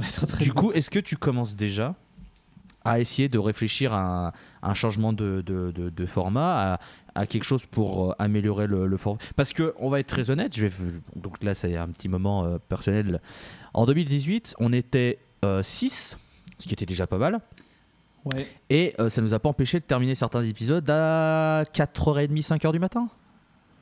Ouais, 5h du matin, hein. c'est-à-dire qu'on est en juin et le jour commence à se lever. Voilà. Euh, Avec des nuits bien fraîches. Hein. Avec des nuits bien fraîches, oui. Les nuits clissonnaises, faut, faut pacifier, elles sont, sont, beaucoup plus fraîches que ce à quoi on peut s'attendre à cette période faut de pas oublier que Clisson, c'est bien C'est pas loin de l'Atlantique et qu'il y a une petite bise. Hein. Une petite ah bise. Hein. Il y a une petite bise, la rosée, elle fait un petit peu. Euh. Donc voilà, faut savoir que. Donc euh, faut, faut, faut, faut, pas se balader en short. Il faut savoir que voilà, les épisodes en plus durent assez, assez longtemps, entre 1h30 et 2 heures pour, euh, pour être sympa. Donc. Voire plus de, plus de 2 heures, même si vraiment, si vraiment on est, on est dissert sur, les, sur, sur, les sujets qu'on aborde. Et que, et que, du coup, on va pas vous mentir, le, le dimanche était très difficile Et alors le lundi en nuit blanche, quand surtout pour moi il fallait remonter de Clisson jusqu'à Lyon en, en diagonale en bagnole, c'était un plaisir. Putain. Ah oui. Bah, Cédric aussi, il avait beaucoup de mal, même s'il avait beaucoup, même s'il avait beaucoup moins de route à faire, mais euh, il, était dans le mal. Hein, euh, à midi, heureusement qu'il a pu taper un petit somme euh, avant de repartir. Quoi. Du coup, voilà, donc parler de, de cette expérience, donc il y a plus en plus de monde. est-ce que, du coup, est-ce qu'à l'avenir, ces reports vont quand même exister, mais peut-être sous la forme du troisième jour 2019 qui, pour ceux qui ne seraient pas au courant, est enregistré après coup pour cause de conditions mhm. climatiques défavorables. Mais est-ce que ça va peut-être être devenir la solution pour justement continuer à avoir autant de monde? Est-ce que tu vas quand même tenter sur place de, euh, d'enregistrer ça? Est-ce que tu vas peut-être faire des formats plus réduits? Est-ce que, est-ce que tu as déjà des idées pour 2020 alors pour le moment, je commence à y réfléchir. J'ai pas de solution. Pour le moment, j'ai pas encore de solution euh, qui, qui s'est dessinée. Et en fait, il y, a deux choses qui s'opposent. C'est d'une part, euh, c'est d'une part bah, sur place, comme on sera très nombreux, enregistrer avec tout le monde, ça va être un bordel innommable, ça va pas, ça va pas être jouable. D'autant que je pense que tout le monde ne voudra pas forcément participer au podcast. Je pense aussi que on voudra peut-être tous euh, enfin profiter des afters et du fait d'être tous réunis pour, euh, pour, pour, faire autre chose. Pour boire de l'eau et manger des carottes. Exactement, oui, voilà. Exactement. Ce que, ce que tout festivalier du Hellfest fait, hein, on va pas se cacher. C'est, les, les, les, les, métalleux sont des gens très simples, hein, c'est, bien connu. Euh, oui. Donc, évidemment, je pensais, comme tu disais, à cette solution d'enregistrer après coup, comme on l'avait fait, euh, comme on l'avait fait sur le dernier report de cette année. Mais bon, déjà, ça, déjà, il y, a deux, il y a deux soucis pour moi, c'est que d'une, ça, ça retire un peu la fraîcheur mm. des avis et vraiment le fait d'être toujours dans l'ambiance du festival, de, d'être à la fois avoir envie de débriefer à chaud sur ce qu'on a vu dans la journée et d'autre part avoir les attentes pour le, pour le jour d'après et être fébrile de être, être déjà content ou mécontent de ce qu'on a vu le jour même et être fébrile de ce qu'on va voir le lendemain et le surlendemain. Et d'autre part aussi, ben, ce dont je parlais tout à l'heure, c'était l'ambiance sonore qui, euh, qui participe quand même pas mal à l'expérience. Il y a beaucoup de gens qui, il y a beaucoup de gens qui, qui m'ont fait des qui me font des retours sur ces, sur ces reports et qui aiment ce côté, euh, ce côté immersion. Il y a des gens qui les écoutent en se disant putain, on a l'impression, on a vraiment l'impression d'être avec vous. Euh, on a vraiment l'impression d'être avec vous au milieu, du, au milieu du Hellfest, ça dépayse en même temps que t'écoutes, c'est super cool, c'est c'est une, une, bonne expérience. Et si on n'enregistre pas sur place, euh, bah, ça va retirer ce, côté de l'expérience. Alors, peut-être que ça va s'imposer, hein. pour le moment, j'ai pas encore arbitré, mais euh, c'est une des raisons qui font que j'aimerais quand même essayer de faire un truc sur place. Quoi. Après, est-ce que, est-ce que ça prendra une autre forme Peut-être quelque chose de plus court, peut-être quelque chose de plus isolé avec chaque intervenant pour, euh, pour avoir un temps de parole euh, mieux réparti entre les personnes? Je ne sais pas. C'est, quand même beaucoup de considérations à prendre en compte. Mais en tout cas, j'y réfléchis. Pour le moment, j'ai pas de solution, mais j'y réfléchis pour vraiment continuer cette tradition des reports peut-être sous une autre forme, mais pour pouvoir les, les proposer quand même. Tout en, euh, tout en garantissant une, une bonne expérience du festival à toutes, les, toutes les personnes qui viendront avec nous. Quoi. Du coup, pour, euh, pour continuer sur ce, sur ce dernier Hellfest, tu as eu euh, la mhm. chance d'être accrédité par, par ce formidable festival. Et tu as eu l'occasion donc d'enregistrer des discultes avec des artistes. Je sais qu'il y en a un dans les tiroirs, no spoil. Ouais, il y en a même deux dans les tiroirs même deux dans les tiroirs, donc no spoil. Mais il y en a un qui est sorti. Ouais. qui, est euh, sur le groupe euh, Poitvin euh, Clone, groupe de metal prog, metal progressif. Donc on a...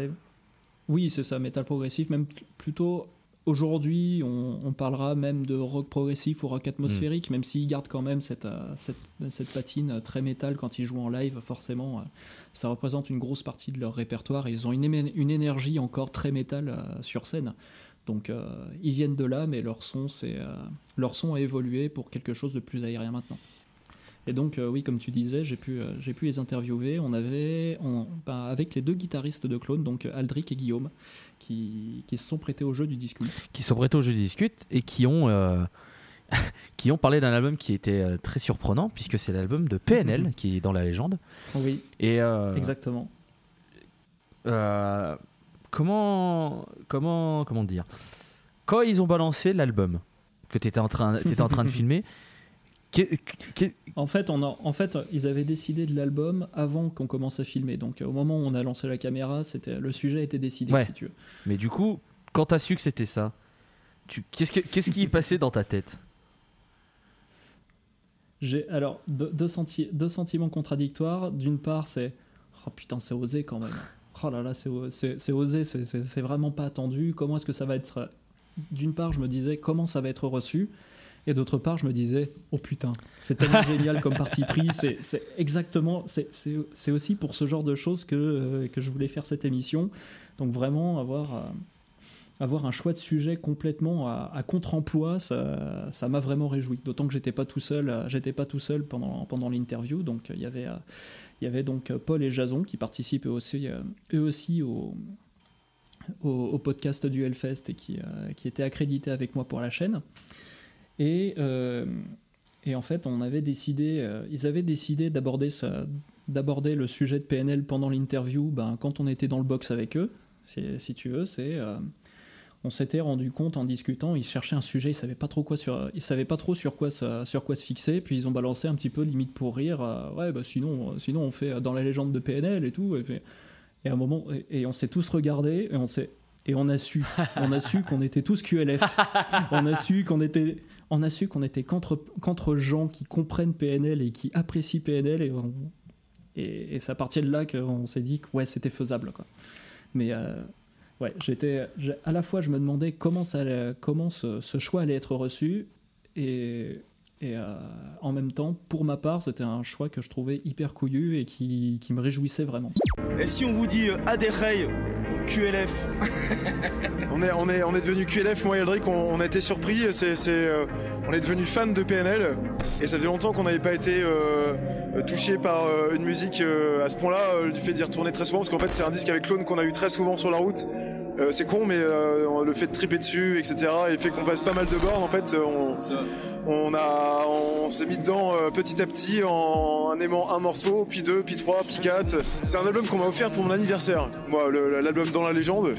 Et on a commencé à l'écouter dans le camion et j'ai commencé à scotcher sur les trucs, la prod, les voix, parce que je suis. Euh, pour faire des parallèles, par exemple, je vois que t'as un t de Steven Wilson. Moi, je kiffe vachement la prod des voix de Steven Wilson. Et dans PNL, je trouve que la prod des voix, elle est mortelle aussi, que les effets sont super travaillés et ça me donne plein d'idées, tu vois. Et je trouve que ça mène vraiment la musique euh, à un autre, niveau encore plus élevé, quoi. C'est et les compos sont chouettes et c'est un peu un délire. Euh, je sais pas ce que c'est comme délire parce qu'en fait, on, a tous passé. je sais pas si vous êtes passé par cette phase-là, mais nous, c'était vraiment euh, phase de, le rejet, le rejet, le dégoût, genre c'est nul. et puis après, on écoutait aux copains pour dire écoute comment c'est trop nul, putain, voilà, Et puis en fait, petit à petit, on était là, putain, ça me restait dans la tête. impossible de sortir les mélodies de la tête, ça, ça a été en boucle dans ma tête, mais vraiment je me réveillais, j'entendais ça tout le temps, j'allais pisser le soir, la nuit. C'est un épisode qui a été plutôt bien reçu, même majoritairement très bien reçu. Tu as eu très très très, très bien reçu. Bah oui, parce qu'on on en, a, on en a rediscuté d'ailleurs bah, euh, récemment avec Guillaume Bernard, donc guitariste de Clone qui, euh, qui, euh, qui participe à cette vidéo. En fait, il n'y a pas eu il y a un truc que, y a un truc que je, que je redoutais un petit peu, c'était que ben, euh, comme c'est une vidéo, euh, comme c'est une vidéo sur, un, sur, sur, ma chaîne, sur un groupe qui est quand même assez réputé dans la scène, scène progressive en plus, et que c'est une vidéo qui a été tournée au Hellfest, donc forcément dans, le référencement du YouTube, dès que tu indiques que c'était au Hellfest, ben forcément c'est plus mis en avant je me disais, on va forcément se prendre dans la, tronche des gens qui vont commenter, qui vont troller, qui vont, euh, qui vont dire Ouais, PNL c'est de la merde, euh, putain, ces gens ils comprennent rien, ils aiment de la merde, pourquoi, tu, pourquoi ils ont choisi ce sujet et tout. Et en fait, finalement, non.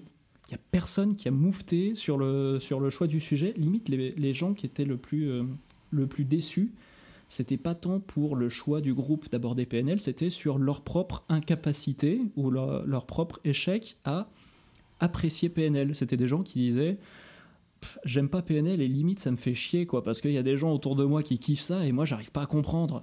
Moi j'arrive pas et, moi j'arrive pas à me dire à me dire que c'est bien. J'arrive pas à trouver le truc. Mais c'est souvent comme ça hein, avec PNL euh, c'est vrai que c'est soit tu arrives à vraiment rentrer dans leur univers et c'est un des meilleurs groupes du mhm. monde soit t'essayes tu rentres pas dedans et bon bah voilà c'est pas grave hein, ça arrive hein, de toute façon c'est comme avec n'importe quel, avec n'importe quel genre musical, hein, t'adhères ou t'adhères pas. Ouais, après, il y, a des, pas des... y a quand même des genres qui, je pense, sont plus faciles d'accès que, que certains trucs. Oui, certes. Parce que bon, le, je pense que je pense que le hard rock reste quand même plus simple d'accès que le, le, black metal norvégien. Oui, bon, complètement. Non, mais je, fais exprès de prendre des extrêmes, mais c'est vrai que. mais oui, après. complètement, parce que là, là on, on, oppose deux extrêmes, mais PNL, Assad, Assad PNL a ça de très particulier que euh, c'est à la fois un genre de musique qui est très accessible pour un grand nombre de personnes et qui est aussi très détesté par, un grand nombre, par aussi un grand nombre de personnes. Euh, bon, je pense que je, je, je vais peut-être pas, vais peut-être pas trahir le secret des dieux. Tu risques de retourner au Hellfest euh, en, en 2020 si, si, tout se passe bien. C'est dans les tuyaux voilà, c'est dans les tuyaux.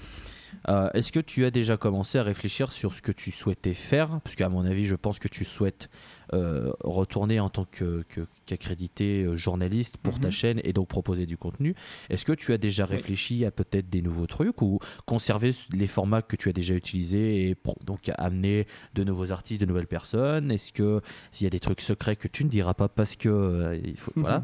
Quel est ton état d'esprit à, ce moment-là pour, pour le Hellfest 2020 bah là, c'est intéressant comme question parce que mon expérience du Hellfest 2019 euh, aura beaucoup joué dans le fait que oui, je vais, je, vais me refaire accréditer parce que j'ai envie de refaire des interviews. Et ça, c'est le genre de choses que j'aurais peut-être pas dit euh, il, y a, y a, quelques mois parce que faut, faut, savoir que je suis quelqu'un généralement d'assez réservé et qui, euh, et qui, contrairement à ce qu'on peut peut-être imaginer, flippe de rencontrer les artistes tout bêtement, c'est juste, je j'ai pas encore tout à fait passé le cap du mettre les artistes sur un piédestal, c'est des gens un petit peu intouchables que tu que admires et, euh, que, que, tu et, avec qui la rencontre euh, la rencontre peut peut être peut être une épreuve une épreuve très très bizarre. Alors que les euh, alors que les, les, trois interviews, donc, puisque j'en ai fait trois de cette année, se sont très bien passées. En plus, pour pas spoiler exactement qui, mais il y a un des artistes en question qui était un, qui était un groupe américain,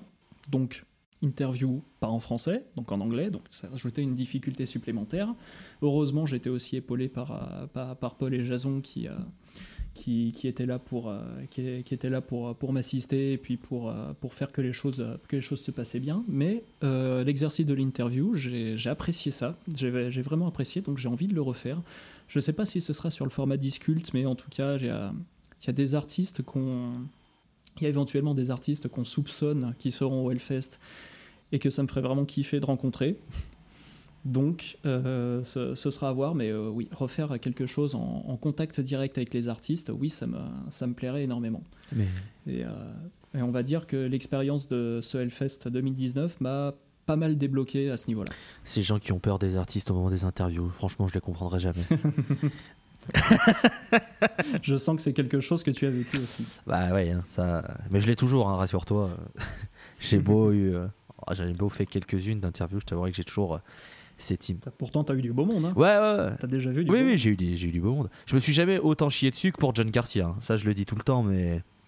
Ah bah, ouais, en même temps, là, tu, tu, rencontrais, tu rencontrais une de tes idoles. C'est ça. Euh, mais alors, il y avait une petite, euh, une petite pression supplémentaire, mais d'après ce que j'ai compris, ça s'est bien passé. Oui, non, ça s'était très bien passé.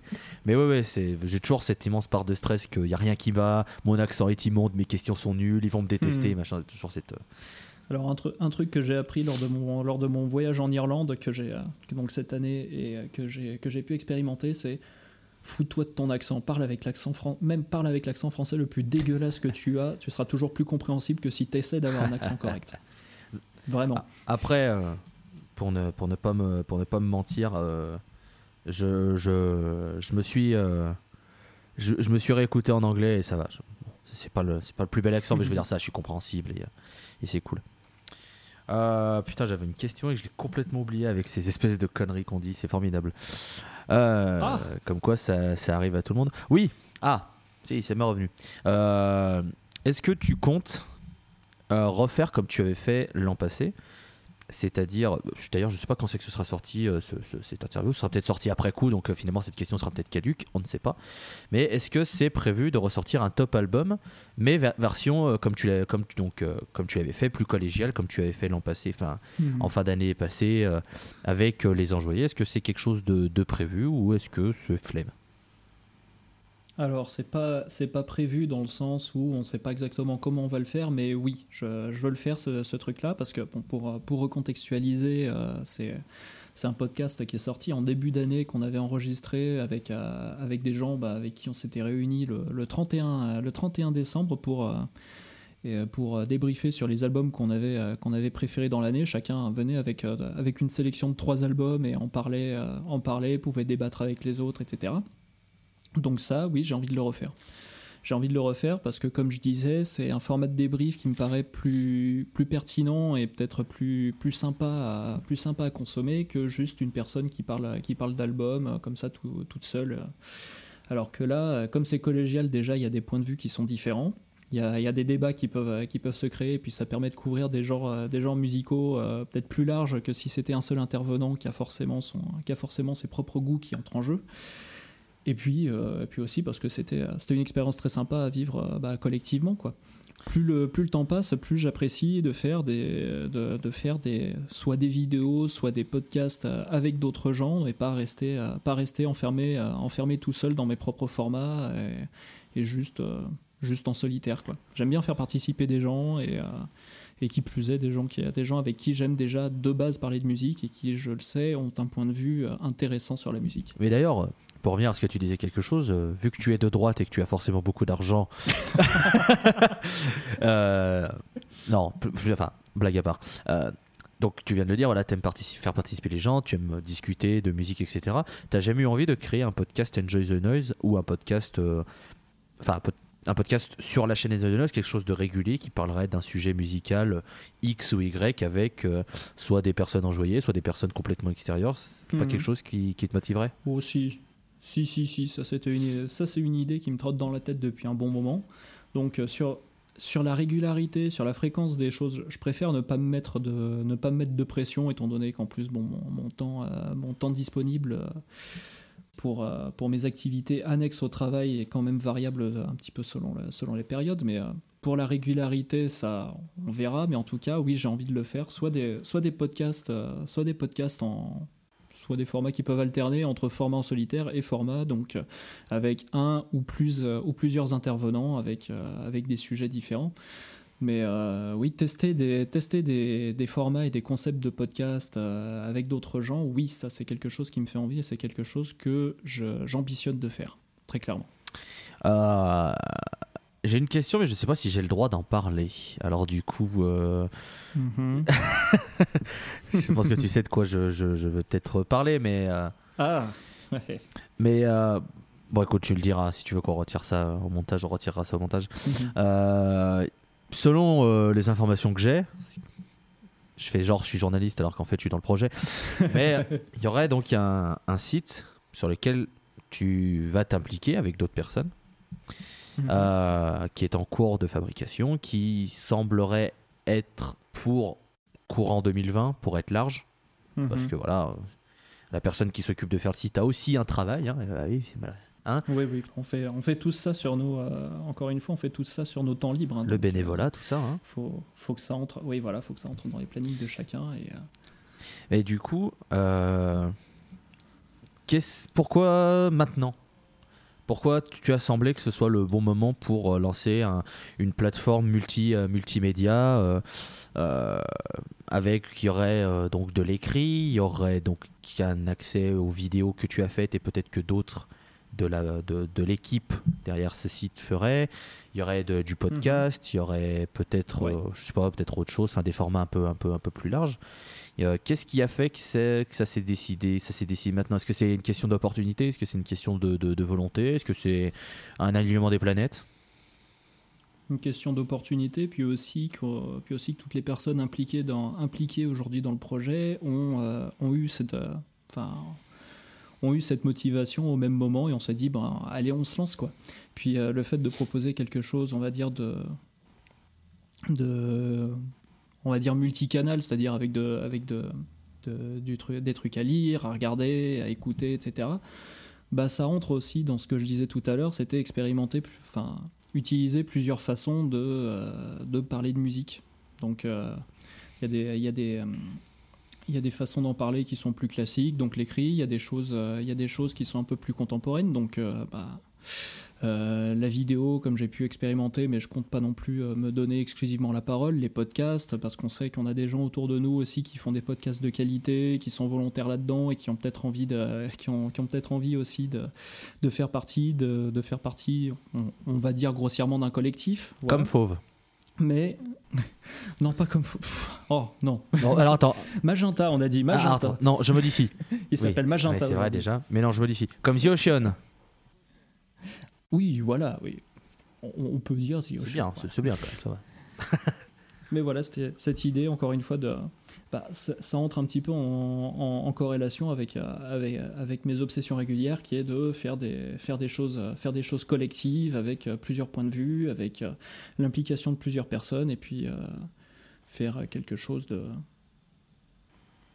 Je ne saurais pas comment le qualifier. Mais faire quelque chose. Oui, faire quelque chose. Mais- Comme disait Sylvie Vartan sur l'air de euh, Eye of the Tiger. Oh là là. Oh là là. Ça remonte, hein. Ça remonte, hein. Oh là là. C'était peut-être pas obligé de la rappeler celle-là. hein.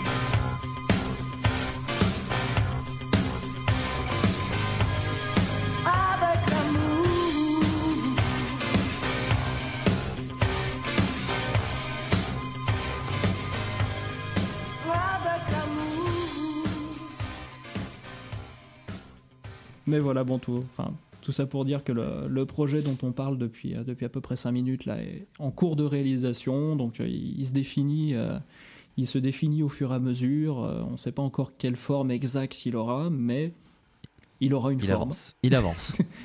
Il avance à son rythme. On se, on se met pas de stress, c'est pas le but. Mais euh, il avance et il sera là un jour.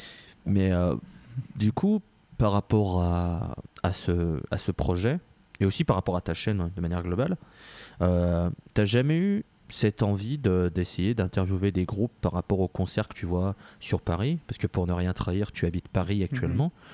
Euh, maintenant que du coup, en plus, tu as déjà fait de l'interview et que de ton propre aveu, Mhm. tu as quand même plutôt apprécié le, le- le fait de le faire.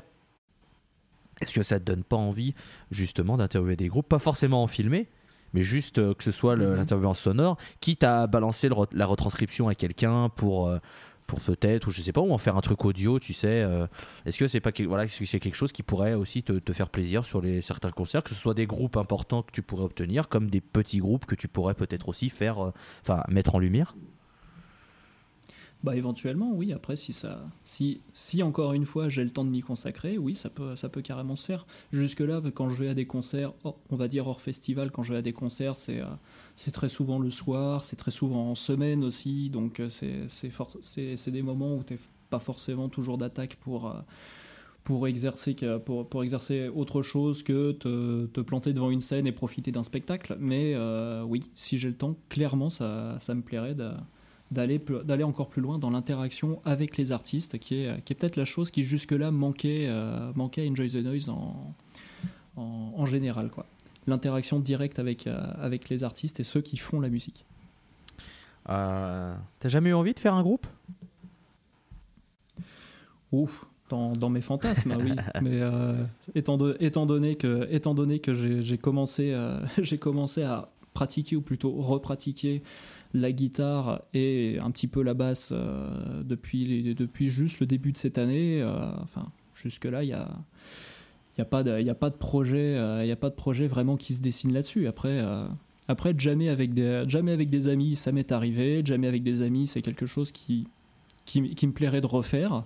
Donc, après, de là à créer un groupe, je sais pas jusqu'où ça pourrait aller, mais encore une fois, œuvre collective, encore une fois, c'est quelque, chose quelque chose qui me fait envie. D'autant que pour revenir à ma, formation, à ma formation musicale, quand je faisais de la clarinette, j'ai participé à des orchestres qui, sont, qui, qui, qui restent quand même des expériences qui étaient, euh, qui étaient assez, euh, assez réjouissantes, dirons. Donc, euh, j'avais beaucoup aimé ces expériences-là. Donc euh, refaire de la musique en collectif, c'est pas quelque chose qui me, qui, qui, qui me rebuterait, c'est même quelque chose qui m'attirerait, que j'aurais envie de refaire. On va terminer tranquillement avec des petites questions, euh, genre pépouze, euh, pour, pour finir, qui sont des questions un petit peu Mhm. plus générales, c'est voilà, pour, pour terminer tranquille. Alors monsieur The Noise Sleep, Bonjour Monsieur The Noise, vous n'avez pas honte quoi? Pardon? Non, non. Euh, ma première, que- la première question sera toute, toute simple. Si- à- au moment M où nous enregistrons euh, ce- ce- ce- cette interview, qui est le 21 novembre 2019, pour être précis, euh, quel serait ton album de l'année 2019 Mon album de l'année 2019. Alors, que, que je me remémore, bon, j'ai- je saurais pas dire qui quel est l'album de l'année pour moi, mais en tout cas, il y, a des- il y a des titres qui. euh, Enfin, il y a, il y a des albums qui m'ont beaucoup marqué, et ça, je peux les citer. Il y a euh, Nest de Brutus. Donc excellent groupe, euh, excellent groupe belge que je revois, euh, que je revois très bientôt, donc dans 9 jours avec un autre groupe qui fait partie de mes coups de cœur de l'année, qui est Cult of Luna donc avec euh, l'album Down to Fear, qui, est- qui était, qui était assez savoureux, voire même euh, complètement, complètement, très, complètement jouissif. Euh, le dernier Tool m'a beaucoup soulagé, mais ça, on en a parlé dans un, dans un podcast chez les, chez les copains de, chez les copains de Du de Le Le Bruit. Tout On à fait. long- on, on en a très longuement parlé, donc euh, référez-vous à ce podcast et si vous voulez nous entendre en parler beaucoup plus en détail de cet album de Tool. Euh, dans les coups de cœur de l'année, encore une fois, c'est vraiment, c'est vraiment les, euh, les titres qui me viennent, euh, qui me viennent en tête jusque-là, mais euh, enfin, il y en a d'autres, il y, y en a d'autres que j'ai beaucoup appréciés, mais qui me viennent pas spontanément à l'esprit. Là, faudrait que, faudrait que je regarde plus précisément mes, mes écoutes, mes écoutes récentes pour, pour, pour, pour vraiment me souvenir. Mais si je devais citer spontanément trois albums, ce serait ces trois-là. Est-ce qu'il y a un groupe cette année qui, que tu pourrais classer dans la catégorie très belle découverte? Encore une fois, Brutus. Ouais, Brutus, ça a vraiment été Brutus, ta très belle découverte, découverte. euh, de cette année. Ah, vraiment, pas, pas forcément. euh, bah, ce qui est d'extraordinaire, c'est que Brutus, j'ai découvert d'abord, je les ai écoutés pour la première fois donc en live au Hellfest, qui m'a- m'avait quand même pas mal impressionné, et j'ai en réécoutant donc l'album Nest qui est sorti cette année. Ça a confirmé vraiment le coup de cœur que, que j'ai eu, euh, j'ai eu pour eux et euh, c'est un, groupe que je vais suivre de très près maintenant. D'ailleurs, pour tout vous dire, l'album, il, est dans la pièce avec moi, il est en vinyle, euh, je l'ai chez moi. Est-ce que tu as une déception? Mais si- si- euh, pour, pour revenir aussi sur les coups de cœur, mon coup de cœur, enfin, j'ai j'ai eu beaucoup de coups de cœur en live aussi cette année, mais si j'avais en retenir un, c'était euh, bah, celui qui m'a le plus impressionné au Hellfest cette année, c'était Envy. Envy qui est euh, pas forcément parce que c'est au Hellfest, mais aussi parce que c'est un, live qui m'a mis, euh, qui m'a mis genou à terre, mais littéralement. Littéralement, il y, a une, il, y a une, il y a une photo qui, il y a une photo qui en atteste qui a été prise là-bas. Euh, mais Envy, le groupe japonais donc de, de screamo slash post-rock, euh, extraordinaire. Si vous avez l'occasion de les voir un jour, euh, Ce qui est bien, c'est qu'entre Cult of Luna et Envy, là, c'est léger. C'est la légèreté, c'est. Ah, c'est c'est le c'est- que là, voilà, c'est si- très très bien. Pour, pour, pour, rester, pour rester dans ce genre de mood aussi, je pourrais dire que j'ai enfin vu Hangman's Chair aussi cette année en live et que c'était extraordinaire. Hangman's Chair qui ont joué, qui ont, que j'ai revu aussi euh, à la Major Arcana, qui ont joué avec Regarde les hommes tombés et c'était absolument fou. Ouais. Voilà, tou- toujours pour rester dans un mood très positif. Voilà, c'est là, tout, tout ce qu'on vient, de- tout ce qu'on vient de citer, c'est vraiment des artistes euh, euh, Petit Chaton, euh, Rose bucolique et, et Soleil qui se lève. Là, c'est vraiment, voilà, c'est voilà tout ce que je vous viens de dire, vous l'écrasez sous des 36 tonnes, hein, et, euh, et voilà, et la grisaille, hein, surtout. Ouais. Mais cela dit, ce sont, cela dit, on vous encourage à écouter tous ces Tout artistes. C'est, de la très très Surtout bonne X-Man Cher, puisque soutenons les groupes français. français, exactement. L'occasion de dire que vous pouvez écouter la scène formidable podcast. Euh... oui, je fais ma propre pub, j'ai aucune vergogne. Euh, D'un podcast pas encore sorti. C'est en ça. Bravo. Il est pas sorti au moment où on enregistre, mais peut-être qu'il sera. mais il- c'est un coup, il sera peut-être pas sorti quand ça, ça va sortir. On ne sait toujours, on ne sait pas les timelines. De toute façon, à quoi sert une timeline au bout d'un moment? De toute façon, même dans les sagas cinématographiques, les timelines, ils foutent en l'air. Alors bon, dans le podcast Universe, on peut. voilà. Le enjoyer, euh, le enjoy la post club cinéma, euh, podcastic universe.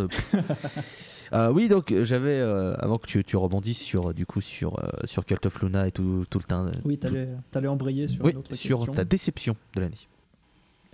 Déception de l'année. Vraiment, est-ce que j'ai eu une cruelle déception T'as pas eu de ouais, non parce que tu- tu peux ne pas avoir eu de déception. hein, attention. hein. Après, après oui, si, si on prend album ou live, euh, enfin si on, si on considère les deux, oui, je suis, je suis déçu d'avoir été déçu de voir Tool. Voilà. I know euh, that feel. euh, ne m'a pas, ne, ne m'a, bah oui, parce qu'on en a aussi discuté euh, longuement bah, sur, euh, sur le podcast qu'on a enregistré après coup, euh, après coup du Hellfest. On parlait forcément de Tool très longuement vu que c'était notre grosse attente du festival. Attente qui, bah, pour, pour, pour moi, avait été, avait- n'avait pas été comblée. Enfin, c'était pas. On va dire que le concert ne m'a pas fait d'effet, malheureusement. Voilà.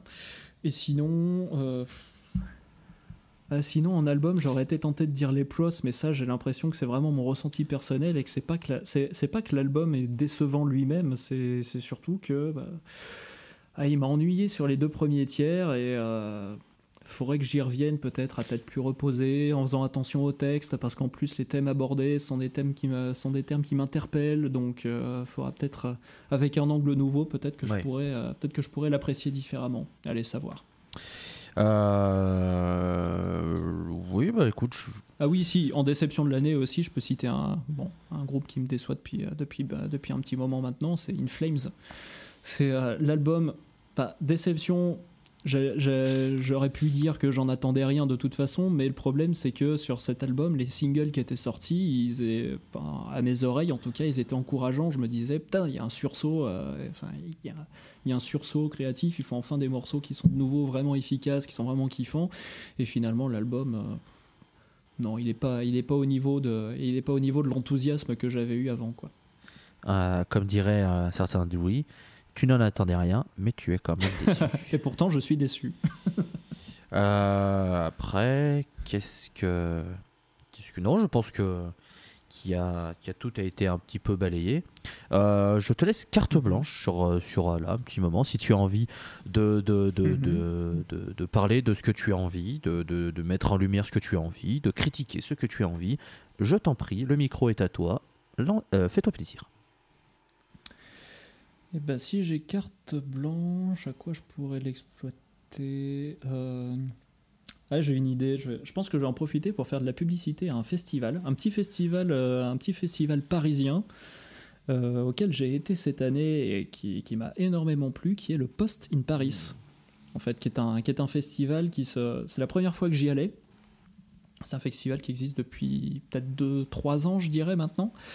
Euh, qui se déroulait dans je sais plus quelle salle jusque, là, mais cette année ils, s'étaient déplacés au Petit Bain, donc qui est un bateau euh, qui fait un peu office de nouveau bateau phare maintenant que le bateau phare est, euh, maintenant que le bateau phare est fermé, malheureusement, hein, RIP, petit ange parti trop tôt.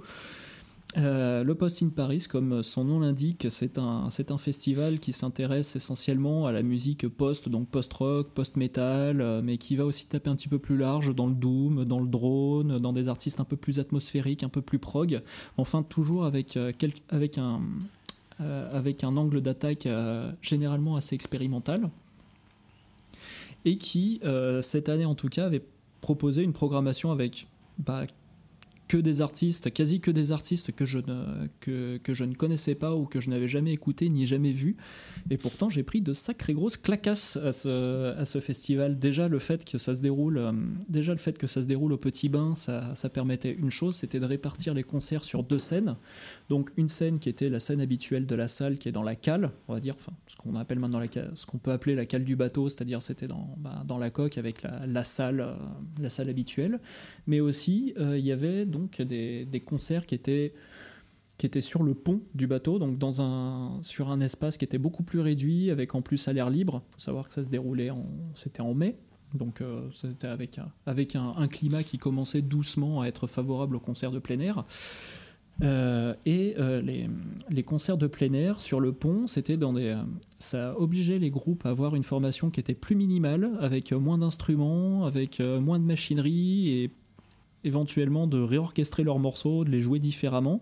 Et ça donnait des, ça donnait des petits moments un peu, euh, un peu suspendus dans le temps qui étaient très, euh, très agréables avec des groupes de post-rock qui, jouaient à moitié en acoustique, avec un groupe de drones qui était limité à quelques machines, avec euh, ce genre de choses. Et c'était euh, un festival qui était extrêmement rafraîchissant. En plus, en plus l'équipe qui, qui fait ça, c'est une équipe qui est vraiment. Qui est, vraiment une équipe de passionnés. C'est pas une grosse boîte d'événementiel qui est derrière. C'est vraiment des, gens qui taffent, qui taffent dessus, qui sont euh, impliqués à leur niveau dans la scène, euh, dans la scène euh, musicale, soit française, soit parisienne, mais qui, qui font pas ça, qui, qui font pas forcément de ça leur métier. Et puis, comme je disais, il y a eu de sacrés beaux artistes, en tout cas de sacrées belles découvertes cette année pour ma part, notamment un groupe de mat rock euh, français qui s'appelle Piscine, qui est super, qui a- qui était d'une énergie absolument folle sur scène. J'ai re- j'ai repéré aussi un artiste qui a joué, enfin un groupe qui a déjà joué au Roadburn, rien que ça, donc un groupe qui s'appelait Outre Noir, donc un groupe français de, post-metal. Si, vous aimez les trucs genre Cult of Luna, ça peut vous intéresser. Euh, et aussi dans mes, coups de cœur de, cette année, il y a eu un, groupe qui a joué en tout dernier, un groupe de, de post-rock, euh, de post-rock un peu épique, très, un peu métallique, un peu, euh, un peu shoegaze, qui s'appelait, euh, qui s'appelait, comment il s'appelait déjà Euh, Oui, pardon, excusez-moi, c'est bon, ça me revient. Il s'appelait Shy Low, donc Shy virgule Low. C'était un, groupe, je sais plus, je sais plus d'où il vient, s'ils si, s'ils sont anglais, américains, je sais plus. Ils avaient un groupe chinois qui s'appelait, qui s'appelle Wang Wen, qui est un groupe de post-rock et qui est extraordinaire, qui est vraiment un groupe avec, euh, avec un son très riche, avec des cuivres, avec, avec, avec des instruments très différents, avec un son. bah, c'est un peu à mi-chemin entre, entre Mogwai, Godspeed You Black Emperor, euh, des choses et, d'autres choses qui sont un peu plus lumineuses parce que là je citais deux artistes qui sont quand même pas mal dans la pas mal enfin dont le son est quand même pas mal dans la pénombre mais euh, mais euh, il y a quelque chose de Enfin, en tout cas, Wang Wen, c'était hyper intéressant. Je pense que tout le- tous les spectateurs qui y ont assisté, il y en a qui venaient vraiment pour eux parce que c'est une rareté. hein, c'est un groupe chinois, donc euh, ils s'arrêtent. Je pense qu'ils s'arrêtent s'arrêtent pas souvent dans nos contrées et ce festival a réussi à les avoir. Et euh, je pense que tous ceux qui ont, qui, ont assisté, comme moi, étaient vraiment, euh, étaient vraiment très séduits, voire euh, complètement fascinés par leurs prestations. C'était d'une grande classe. Et j'en garde un excellent souvenir. Donc voilà, le Post in Paris, je sais déjà qu'ils préparent une, une édition pour 2020. Ils n'ont pas annoncé d'affiche, ils n'ont pas annoncé de date, mais ils commencent un peu à teaser là-dessus. Donc Ouais. une, une, valeur, une valeur sûre, euh, une valeur sûre, et pour le coup, vous vous retrouverez vraiment entre sur, sur un petit festival dans une, dans une petite salle, donc euh, quelque chose où vous ne serez pas au milieu de, au milieu de 150 000 personnes. euh, c'est toujours, c'est toujours agréable et en plein cœur de Paris. Bah, je, euh, me- c'est marrant que tu dis ça parce que j'ai vu passer un truc Post-in Paris 2020 euh, dans mon fil d'actualité Facebook. Oui, y ils a- ont, ils, ont commencé, ils ont commencé à teaser dessus, mais vraiment très récemment. Donc ça me, ça me fait ça me fait marrer que que, que, que t'en parles. C'est vrai que t'avais été t'avais pris des gros gifs. Je me souviens que que Hmm. tu nous, tu Oui, nous je- avais je- dit que J'en avais parlé Ouais. à l'époque. J'avais même, j'avais même fait un petit fil Twitter sur mes coups de cœur, de, sur mes coups de cœur du festival. un thread, Le lendemain. Un, un Fred. un thread et Jamy bien sûr. Et oui, Jamy. oui, Jamy. Euh, bah écoute, merci. Je, je voilà. Donc si jamais vous êtes parisien ou, ou de fan, euh, Merci à toi pour ton de invitation. post Attends, c'est pas fini, c'est pas la conclusion. Attends, attends. Ah, pardon. Tu, tu vas vite en besogne. Euh, oui, si, voilà. Donc, euh, si jamais vous êtes parisien ou si vous aimez le poste, euh, je sais que Lyon, il y a un poste in Lyon aussi qui se, qui se crée. Ah, je savais même pas, tu donc, vois. euh, donc je, Pourtant, pourtant, je suis lyonnais à l'origine, mais c'est quelque chose qui n'existait pas. bah, je crois que c'était la première édition cette année. euh, Ouais. Est-ce que c'est la même Ça euh, n'existait pas quand c'est la même équipe que le Post in Paris Je ne sais pas, donc il faudrait que je, je vérifie. Mais voilà, donc si vous êtes fan de, de post-rock et de tous ces, ces, jo- ces joyeusetés, ça se dit sur le post-rock finalement Est-ce que Oh, il y a du post-rock qui est très positif. hein. Prends, des, euh, prends un groupe comme Explosion in the Sky, ça peut être très lumineux. Oui, c'est pas fou. Même Mogwai, hein, en soi, il y a des choses très lumineuses chez Mogwai. Mhm. Et, euh, et donc voilà, c'était la carte blanche de, de Christophe que vous pouvez donc retrouver sur Twitter, at enjoy underscore the dont, dont j'ai dont, dont j'ai euh, dont, dont j'ai goulûment profité pour, euh, pour parler en long, en large et en travers du post Mais tu as bien fait, tu as bien fait. C'est, c'est- je t'ai dit, tu avais carte blanche. euh, C'est carte blanche. Euh, c'est donc sur ça qu'on va clore ce- cette interview. Vous pouvez retrouver Enjoy the Noise, alias Christophe, sur Twitter, at enjoy underscore the noise. Je pense que c'est, Mhm. ton at, comme on dit. C'est ça. Sur Twitter. sur euh, sur fait- sur euh, underscore sur euh, sur sur sur allez on va y arriver YouTube voilà c'est cette plateforme YouTube Oui. sur Dailymotion non sur YouTube Sur Dailymotion. sur YouTube euh, vous pouvez donc euh, le retrouver euh, va retrouver ses précédents formats qui sont quand même très qualitatifs Mhm. vous pouvez le retrouver sur Donc sur la chaîne, sur la chaîne Enjoy the Noise, l'émission musicale. Voilà. Après je pense que si vous tapez Enjoy the Noise il y en a pas 20 000 Oui. Hein. Vous, vous trouverez, vous trouverez facilement, mais le nom exact de l'émission, Vous- c'est ça. Enfin, le nom ex- exact de la vous chaîne. pouvez retrouver euh, Christophe en live un mercredi sur deux sur Twitch Exactement. car les blind ouais, tests sur euh, Twitch pour les blind les tests. blind tests sont revenus euh, oui, de que- manière euh, Parce que les blind tests sont, sont revenus en force cette année, donc à partir de, à partir de début juin, ils sont à un rythme bimensuel, une fois tous les, euh, un mercredi sur deux à 21h, voilà, avec, avec un classement général, un petit, euh, une petite compétition à la bonne franquette encore oui, une fois. et- très, très bonne humeur. Avec euh, la possibilité, si vous gagnez une session, de pouvoir proposer une playlist pour la, la session d'après et la défendre, enfin, c'est-à-dire l'expliquer, etc. en live avec Monsieur, de, Monsieur The Noise. Car on peut retrouver aussi euh, Monsieur The. Noise sur le Discord Enjoy the Noise. On Exactement. retrouve les passionnés qui discutent de musique, qui balancent des mèmes, euh, qui, qui se retrouvent pour, pour dire plein de choses. Qui balance beaucoup de Ouais. mèmes. C'est peut-être retrouver Enjoy the Meme, hein, bien sûr. Mais euh, donc voilà, pourrez, mais voilà, un Twitch, euh, un, un mercredi sur deux, il suffit de suivre euh, la- euh, donc Christophe sur, euh, sur Twitter, il partage tout le temps euh, quand est le prochain blind test. Donc là, je vais pas dire quand est le prochain blind test, parce que je sais pas quand ça sort, donc euh, je vais rien dire. Mais voilà, su- suivez, suivez sur Twitter Christophe et vous saurez. euh, Suivez sur Twitter ou, allez, ou alors sur, sur la chaîne Twitch directement, puisque je mets régulièrement euh, une image teasing du. Une image teasing du prochain blind test avec la date, avec euh, l'heure, etc. Donc euh, c'est twitch.tv slash enjoy underscore the noise. Comme, euh, comme mon puis de toute façon, si vous suivez, si vous followez la chaîne Twitch, vous aurez les notifications à chaque fois qu'il part en live. Donc, Exactement. Enfin, si vous êtes sur téléphone et sur ordinateur, ça doit pouvoir se configurer, mais ouais, bon, bref, c'est un autre truc. Euh, merci beaucoup, Christophe, d'avoir passé euh, cette, euh, ce- cette heure. 40 et quelques à, mes- à ma compagnie. J'étais très impatient de, de- de- de discuter de, donc, de ta chaîne, de, de ton vécu, de ce que tu as fait, de ce que tu as envie de faire avec toi. Voilà, c'est enfin fait. J'espère que tu as passé un moment. J'espère que. euh, J'espère que nos auditeurs un bon moment. exactement. J'ai exactement ce que j'allais dire. S'ils ont tenu jusque Oh, tu sais, avec nos voix suaves d'animateurs radio, je pense que ça va. C'est quand même, Oui. c'est quand même sympa.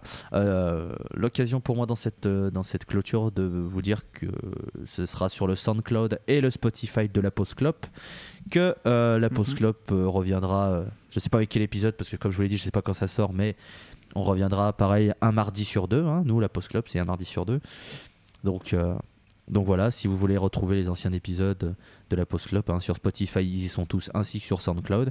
N'hésitez pas à participer au Patreon si vous avez envie de soutenir euh, notre, notre beau podcast et surtout soutenir Clément euh, qui s'occupe de tout le montage, etc. etc. Et ce serait, voilà, ce serait plutôt, plutôt de bonne aloi, avec des contreparties, comme j'ai déjà dit, qui peuvent être intéressantes si jamais ça vous fait plaisir.